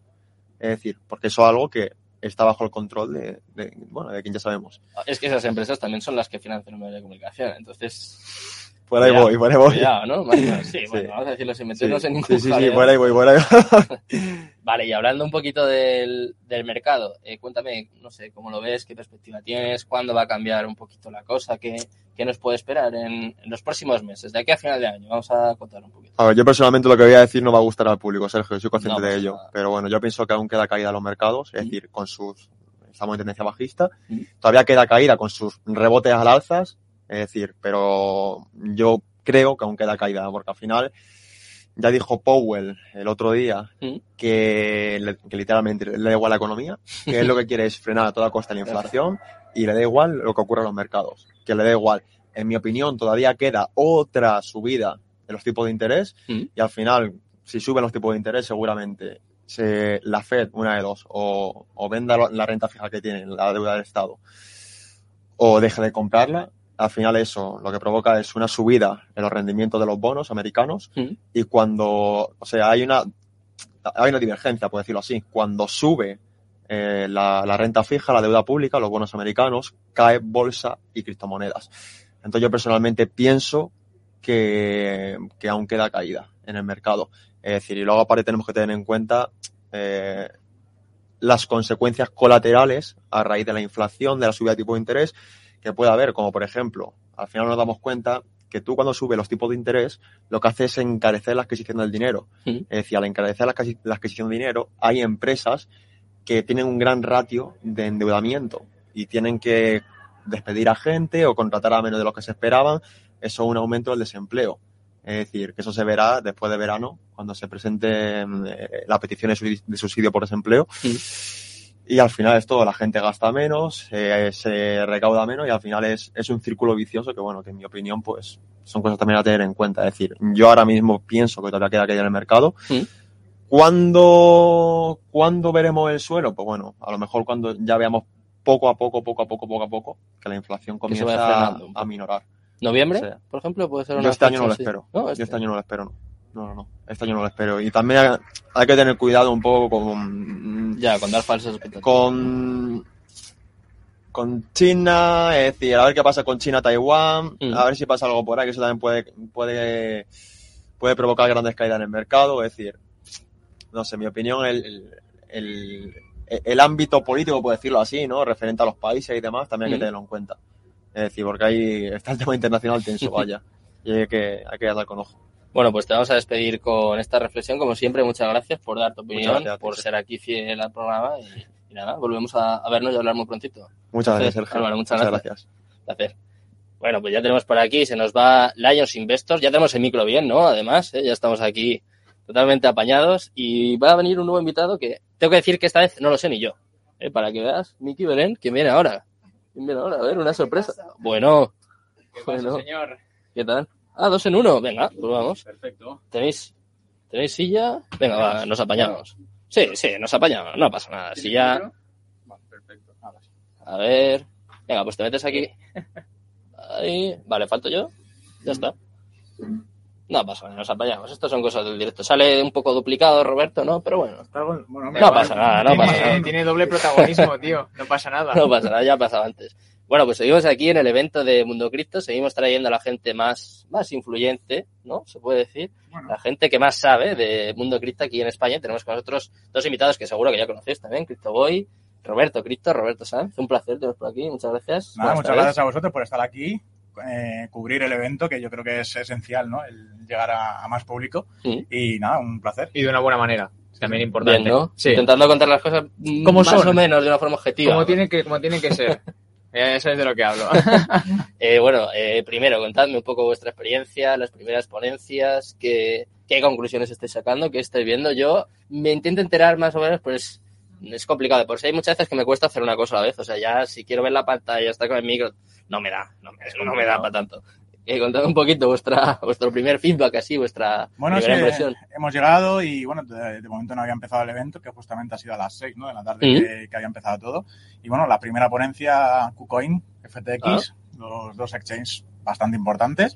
y bueno, nos está contando cositas, ¿no? De que realmente los techs es esa rampa de acceso, ¿no? Para todos aquellos, aquellas personas que quieren entrar en el mundo cripto, la verdad que estoy de acuerdo con, con esa afirmación, porque realmente te dan facilidad de uso y luego ya, bueno, pues vendrá DeFi, vendrá Web3 y vendrán muchas más cosas, ¿no? Pero ese puntito de ayuda siempre viene bien, ¿no? Al principio. O sea, quizás has hablado de los primeros pasos, ¿no? Una vez que te entras en el mundo cripto, que entras quizás, son los más conocidos, se puede decir Binance, Coinbase, ¿no? Quizás los primeros pasos de la mayoría de gente sean así, luego ya pueden ir un poquito más allá, por ejemplo, en este caso, FTX, KuCoin, tú estás con FTX, ¿no? Si no Yo sí, sí, sí. La verdad que, bueno, ver a Xavi es un placer del tío. estoy buscando, ¿eh? Le tengo que buscar. Está, está, por, ahí, está, ahora, ocupado, bueno, ahora como ha terminado la ponencia. Pero la verdad que yo nunca había venido al Withing, es enorme. O sea, nos hemos perdido viniendo, para aquí, o sea, imagínate. Yo también. Y Miki te está viendo, Miki también. Confirmando con la cabeza, ¿no? Pero la verdad que, hostia, está muy bien montado, la verdad, y el ambiente es espectacular. O sea, ver a toda la comunidad unida, porque es que es así. O sea, tú es que yo hacía dos pasos y encontraba uno, encontraba el otro, y la verdad que es brutal. La sensación de que toda la comunidad está unida y por un mismo objetivo, la verdad que, que mola y motiva, quieras o no. Y yo creo que al público también le gusta. Ver a toda la comunidad, ver a que todo el mundo está ahí también, hmm. siempre es, de agrado. ¿Pensáis que era necesario un evento así? Porque es verdad, el año pasado hizo un evento Mundo Cripto, estabas tú conmigo además, en directo. No, yo el año, en directo sí. Por... Estabas conmigo en, en, directo, lo ahí viendo que presentaron eh, el acuerdo con Waves, ¿no? Sacaron, no, anunciaron Constellation. Constellation, correcto. Constellation, anunciaron el acuerdo con DAF. Fue un evento un poco mucho más mediático que si hubiera habido la misma mediación que ha habido este año, el año pasado, realmente hubiera sido bastante peligroso, ¿no? Y ya, ya, aún así el año pasado, ya lo, comenté, lo comentábamos en directo, ¿no? Que el marketing realmente, pues, bueno, cada uno tiene su, su percepción. La mía no es la, no es la mejor manera de hacer el marketing, pero bueno, al fin y al cabo vas llegando poco a poco a esa adopción. ¿Es mejor hacerlo de esa manera? Hombre, yo creo que no. Yo prefiero hacer pues, formaciones, ¿no? Para desde, incluso desde niños pequeños, ¿no? Que empiecen a toquetear eh, utilizando programas en la tablet o lo que sea con blockchain, que empiecen a interactuar, pero que no hace falta esa parte especulativa, sino más bien formativa, ¿no? Que eso, eh, es lo más importante. Y a raíz de ahí que poco a poco se vayan introduciendo, van viendo, ¿no? Esta, esta tecnología tan maravillosa y, bueno, el resultado final es un token en el cual puedas invertir o no, como en las empresas, Apple, Amazon y demás, pero realmente los productos y toda la generación de valor que, está por encima, yo creo que es lo fundamental. Yo creo que este evento se está enfocando más en, ese valor y creo que debería ser así. Sí. Menos Lambos y más libros, ¿no? Se puede quedar algo así como... Amén. Eh, y luego, ¿qué esperáis? ¿Qué esperáis un poquito de, este evento? No sé si sabéis qué van a tocar, eh, qué van a hablar, qué os parece también que van a sacar su propio metaverso, van a sacar incluso una televisión, me lo ha confirmado antes Sergio, el, el CTO, van a sacar una televisión ya la sección de noticias. Una, una televisión como una televisión. dentro de metaverso, o sea, no... No, lo hemos especificado mucho más. Habrá que estar atento, ¿no? A ver si lo están presentando ahora, Claro, no sé. A ver, ya te digo, yo tengo ganas de ver un poco, y aparte hemos visto en el vídeo introductorio un poco lo que era el metaverso, mm. me gusta mucho la, lo que es la visual y que el hecho de cómo estaban dando en ese caso Mani, que no era ortopédico, sino que se veía un poco la articulación y al final em, yo he visto muchos proyectos de metaverso, lo que es el alfa o la beta, ¿no? Que eran un poco ortopédicos, un poco rollo Minecraft y aquí me gusta porque son bastante más realistas. Entonces tengo ganas de ver a ver qué, qué, qué tienen desarrollado ya o qué pueden enseñar en ese, en ese ámbito. Las ponencias eh, tienen pinta de ser muy interesantes. Creo que ahora mismo está la de, la de economía. Daniel eh, la calle, justo. Exacto. Esta es la que quería ver yo, mira. Yo también, yo también, pero bueno, es lo que me la tendré que ver en diferido, sin problema. Pero hay ponencias interesantes, yo creo. ¿Qué esperáis, por ejemplo, de esta? ¿No? Están Daniel Lacalle, Juan Ramón Rayo y Pablo Gil, si no me equivoco, son además tres economistas bastante reconocidos, bastante objetivos, ¿no? Que yo mm. creo que también hace falta, que no se piensen que esto es que, bueno, es que han salido noticias de todo tipo, ¿no? Que se piensan que esto es una secta, que nosotros queremos captar a la gente, que inviertan en Bitcoin, en cualquier criptomoneda y timarles, no sé, que no sé si vosotros tendréis algún interés, yo desde luego ninguno. Además es que tampoco ni me llevo dinero ni lo aceptaría, eh, también te lo digo. La cosa es que buscan, y es lo que yo, mira, esto lo, lo publiqué hace poco en Instagram, de que al final la televisión o los medios tradicionales tienen, viven del clickbait a día de hoy. Claro. Tienen que buscar una, alguna noticia salseante y ponen pues lo de la CNMV de chiringuito financiero, sin, sin, explicar realmente lo que significa, porque no tiene el significado que todos nos pensamos a primeras. Entonces buscan ese salseo, ese clickbait para que la gente entre y evidentemente la gran mayoría de la población está cegada, se creen todo lo que ven en la tele o en, la, en cualquier diario, lo que sea, entonces lo repiten como, como monos y no se dan cuenta de lo que, del potencial que hay aquí. Es lo que dice Roberto, este evento sí que creo que está mucho más enfocado en lo que es la educación que no, que no me, tanto en la especulación. Totalmente. Y eso no te das cuenta hasta que lo ves. El problema es que, evidentemente, pues no les interesa entrar y, bueno, ya viste, creo, la, la entrevista que le hicieron a Mani en, creo que era la 4 o algo así. Sí, eh, no tenía ni, perdón, no tenía ni putísima idea de lo que estaban hablando los demás. Entonces, claro, es, es, complicado, es una lucha que es, yo creo que no se va a terminar nunca. Hablando va a tardar muchos años. Hablando de FTX, que bueno, de alguna forma tú lo representas, ha habido un fallo ahí, ¿no? Una especie de error. Eh, lo calificaron como chiringuito financiero, me comentaba antes Álvaro, que han tenido que retractarse incluso, que da una medida, ¿no? De lo que está sucediendo. FTX, o sea, sí que me lo comentó Xavi de que tuvo que contactar a los medios porque eh, lo que yo, yo sé que lo que hicieron, pusieron los primeros eh, exchanges más conocidos para generar ese, ese ruido, ¿no? Lo que no saben, y por eso hay que informarse, eh, que FTX está regulado en Europa, entonces está regulado en, España para poder hacer todo el tema de derivados, futuros, etcétera. Creo que es, si no me equivoco, ojo, no me quiero, no me quiero jugar, pero creo que es el único que tiene a día de hoy ese, esa regulación. Entonces es el único que no se tiene que calificar como, como chiringuito financiero. Y que los demás, aunque no tengan esa regulación, no significa que sean nada malos, simplemente que no están regulados aún que en el futuro lo van a estar. Claro, pero es un término ya como muy peyorativo, ¿no? muy despectivo. ya escuchas eso y dices, uy, esto, esto es, esto es chungo, esto es malo. Ya sabemos que la tecnología siempre va a ir por delante de las leyes y el problema está que las leyes no se actualizan tan rápido como la tecnología está llegando, ¿no? Fijaros que es lo que ha pasado en estos dos últimos años con, con el coronavirus, ¿no? Todo lo que hemos ido progresando tecnológicamente, desde niños, padres, incluso abuelos que ya con WhatsApp y demás eh, utilizándolo, eh, y hacer reuniones por Zoom, estar aquí en, Twitch en, directo, en YouTube, en, en radio, ¿no? En, un montón de medios. Eh, las leyes están muy mal, mm, tardan en aplicarse y el problema viene de la falta de desconocimiento que tienen, pues bueno, aquellas personas que tienen que tomar eh, el pie o dar esa voz a, todas estas leyes que se tienen que todavía que regular. Pero bueno, hay muchos casos de ejemplo, como el caso del Salvador y demás, que mm. por qué no, oye, vamos a preguntar cómo lo están haciendo ellos para intentar, por lo menos también a, ayudar, porque yo creo que la tecnología, las mejores empresas hoy en día son tecnológicas todo lo que viene a continuación, después con blockchain, van a ser todas las mejores empresas tecnológicas. Y todas las empresas tecnológicas hoy en día ya utilizan blockchain, aunque no lo sepamos, pero lo utilizan, ¿no? Totalmente.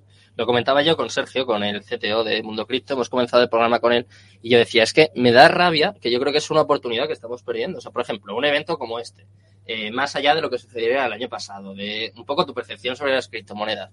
Pero aquí estamos hablando de una tecnología que va a ser disruptiva, que es que dentro de 15, 20 años va a estar, va a estar según instaurada. Y aquí en España, eh, pues eh, la economía que tenemos es basada, básicamente, y además para mal, eh, bajo mi opinión, en hostelería y turismo. Entonces, ahora hablas de una tecnología, pues que te la están trayendo, es que te la están trayendo al centro de Madrid, al Wizzing, y en lugar, no sé, de escuchar, de informarte, de intentar apoyar, de intentar ayudar. Estás haciendo todo lo contrario, no estás limitando, prohibiendo, estás haciendo, pues básicamente que sigamos atrasados. Prejuzgar, ¿no? Que al fin y al cabo, si no conoces lo que, de lo que están hablando, por lo menos infórmate y luego puedes abrir la boca, ¿no? Que hemos visto en televisión. Después del evento. algunas personas que hablan sin conocimiento y, bueno, se quedan en muy mal puesto. Al final tú piensas que también hay ciertas partes que no les interesa todo esto. Es decir, al final es como Internet en su momento.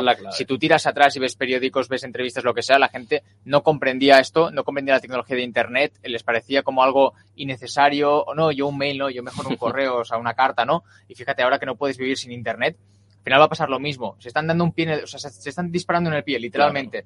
Ahora no, críticas, tal, al final es una cosa que cuando tú conoces realmente lo que hay, y yo estoy en contacto con muchas empresas y más ahora y veo lo que están adoptando, lo que están haciendo en silencio, porque es que nadie habla de ello, es una auténtica locura. Ya no hablo de especulación, hablo de adopción de la tecnología, una burrada. O sea, muchas empresas a nivel español que nadie sabe, cosas brutales y que incluso llegará un punto en que muchos usuarios lo estarán usando sin que se den cuenta, ¿no?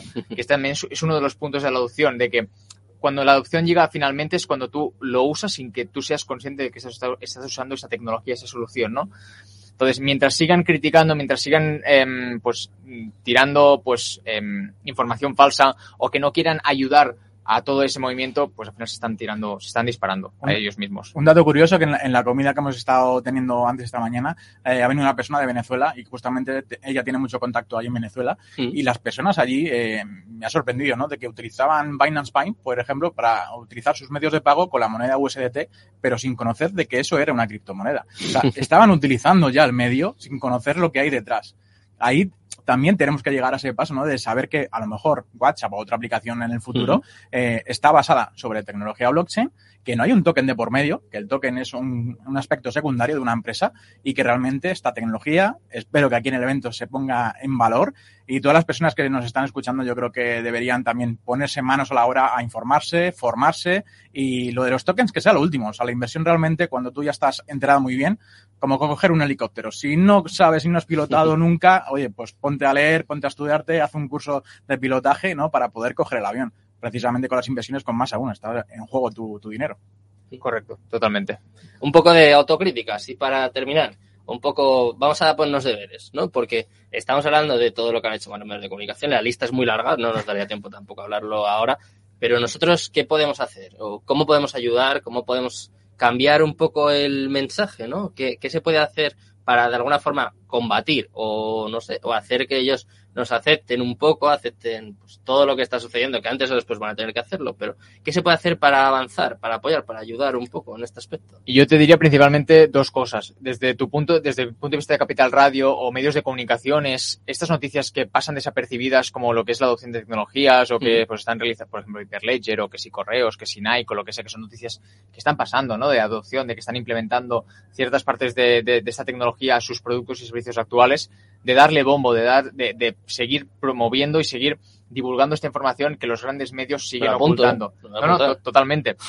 y luego por parte de Roberto y yo, que somos creadores de contenido, es seguir haciendo lo que estamos haciendo. Es decir, al final usar las redes sociales, como sería YouTube, Instagram, TikTok, para intentar ayudar y hacer entender a la gente de qué trata toda esta tecnología y de que estén al día de las últimas noticias también, porque junto con los medios tradicionales y nosotros, que somos como el 2.0, ¿no? Eh, los streamers y todas estas cosas, que la gente esté enterada de las noticias que no ven en la tele. Claro. Entonces yo creo que es lo que podemos hacer y lo que estamos haciendo es simplemente seguir haciéndolo porque cada vez estamos llegando a un público más amplio. Estamos viendo que en comparación a 2019, que fue cuando yo empecé, 2018, no había ni Cristo que estuviera en criptos, ¿no? O se escondieron en la cueva, ¿no? Eh, después del crash. Entonces, estamos viendo que cada vez hay más gente, por lo que nuestro, nuestra posibilidad de, de llegar a mucho más gente es cada vez más alta. Es seguir haciendo no rendirse, ¿no? Sí, yo aparte suscribo sus palabras y es el hecho de que, bueno, pues aquellas otras personas que están en contra, ¿no? Que sabemos que van a seguir luchando por difamar y por eh, decir siempre todo lo contrario sin ningún tipo de, de, intención buena, pues realmente que se queden ahí. O sea, yo prefiero no mandar ese mensaje a esa persona. Cuando esa persona quiera enterarse, pues mira, aquí tengo yo mi web, mi, mi página, eh, mis redes sociales, Guillem, cualquier otro creador de contenido que cuando quiera aprender, pues anda que no hay contenido gratuito para que aprenda, por lo menos, y, y que siga adelante, ¿no? O sea, evitar un poco entrar en trifulcas. Yo, Mm. yo estoy de acuerdo. ¿eh? Yo bueno, creo que no, no trae ojo, nada bueno. el tema de las trifulcas yo creo que es interesante. Claro, es decir, publi, ¿no? hay que mirar, cuidado. Si, por ejemplo, a ti te invitan en un programa, en una televisión conocida, Mm. en directo, también puede ser interesante, porque estás llegando a mucha gente y al ser en directo no puede manipular lo que tú dices. O sea, Eso no, sí pueden, es no pueden hacer cortes. Entonces tú, si tú sabes de lo que estás hablando y vas confiante y no te dejas llevar por la presión que te pueden llegar a meter, puedes alcanzar a mucho público y dejar bien claras las cosas. Decir, oye, lo que está diciendo no es cierto por A, B, C. Y que todo el mundo lo vea y que esté en directo por lo que no puedan cortar nada. Esto es lo que hay que hacer. Lo único que la gran mayoría de programas donde nos han invitado o nos han intentado invitar son en diferido. Entonces aquí ya juegas con juegas en, en- en el campo no. contrario. No, que cuando te hacen alguna pregunta te intentan hacer otra segunda porque lo que tú estás contando no les gusta. Pues la Ah. respuesta, al no ser buena, no ser el- ese titular eh, malo o, o cambiarlo de alguna manera, eh, pues bueno, intentan cortarte con otra pregunta y si no sé qué, y si no sé cuánto, ¿no? Y aquí yo me siento súper a gusto porque Sergio, eh, aquí en Capital Radio, pues no- nos dais esa libertad, ¿no? Para Total. poder hablar. Así que genial, muchas gracias. Bueno, pues nada, muchísimas gracias chicos, como dice bien, ¿no? A seguir así y seguiremos hablando, seguiremos viéndonos seguro por el programa que empezamos el lunes, además. ¿eh? Ojo. Sí, sí. Perfecto. Vale, vale. Ya, ya vendremos alguno. Los esperamos por ahí. Muchas gracias. Nada, a vosotros. Gracias, Roberto, gracias, A ti, hombre. Que vaya Gracias, muy bien. Bueno, pues seguimos aquí. Eh, no para de pasar gente por aquí, ¿eh? Porque está en la cabina número 4 de Capital Radio y yo creo que ya nos vamos a despedir, ¿no? ¿Qué te parece, Miki? ¿Nos despedimos por hoy? Bueno, pues seguimos aquí. El evento va a durar hasta las 11 de la noche. Ojo, nosotros vamos a estar aquí, vamos a estar tomando nota, apuntando. Voy ahora hablando a Pablo Gil, uno de los traders más conocidos. Vamos a sacar notas, vamos a sacar cortes. Y el lunes os esperamos a eso de las 3 de la tarde, más o menos, como siempre, en vuestra casa, la casa de los amantes de las criptomonedas. Volvemos en Cripto Capital. Muchas gracias a todos. Muy buenas tardes y Cripto Capital, tu demon.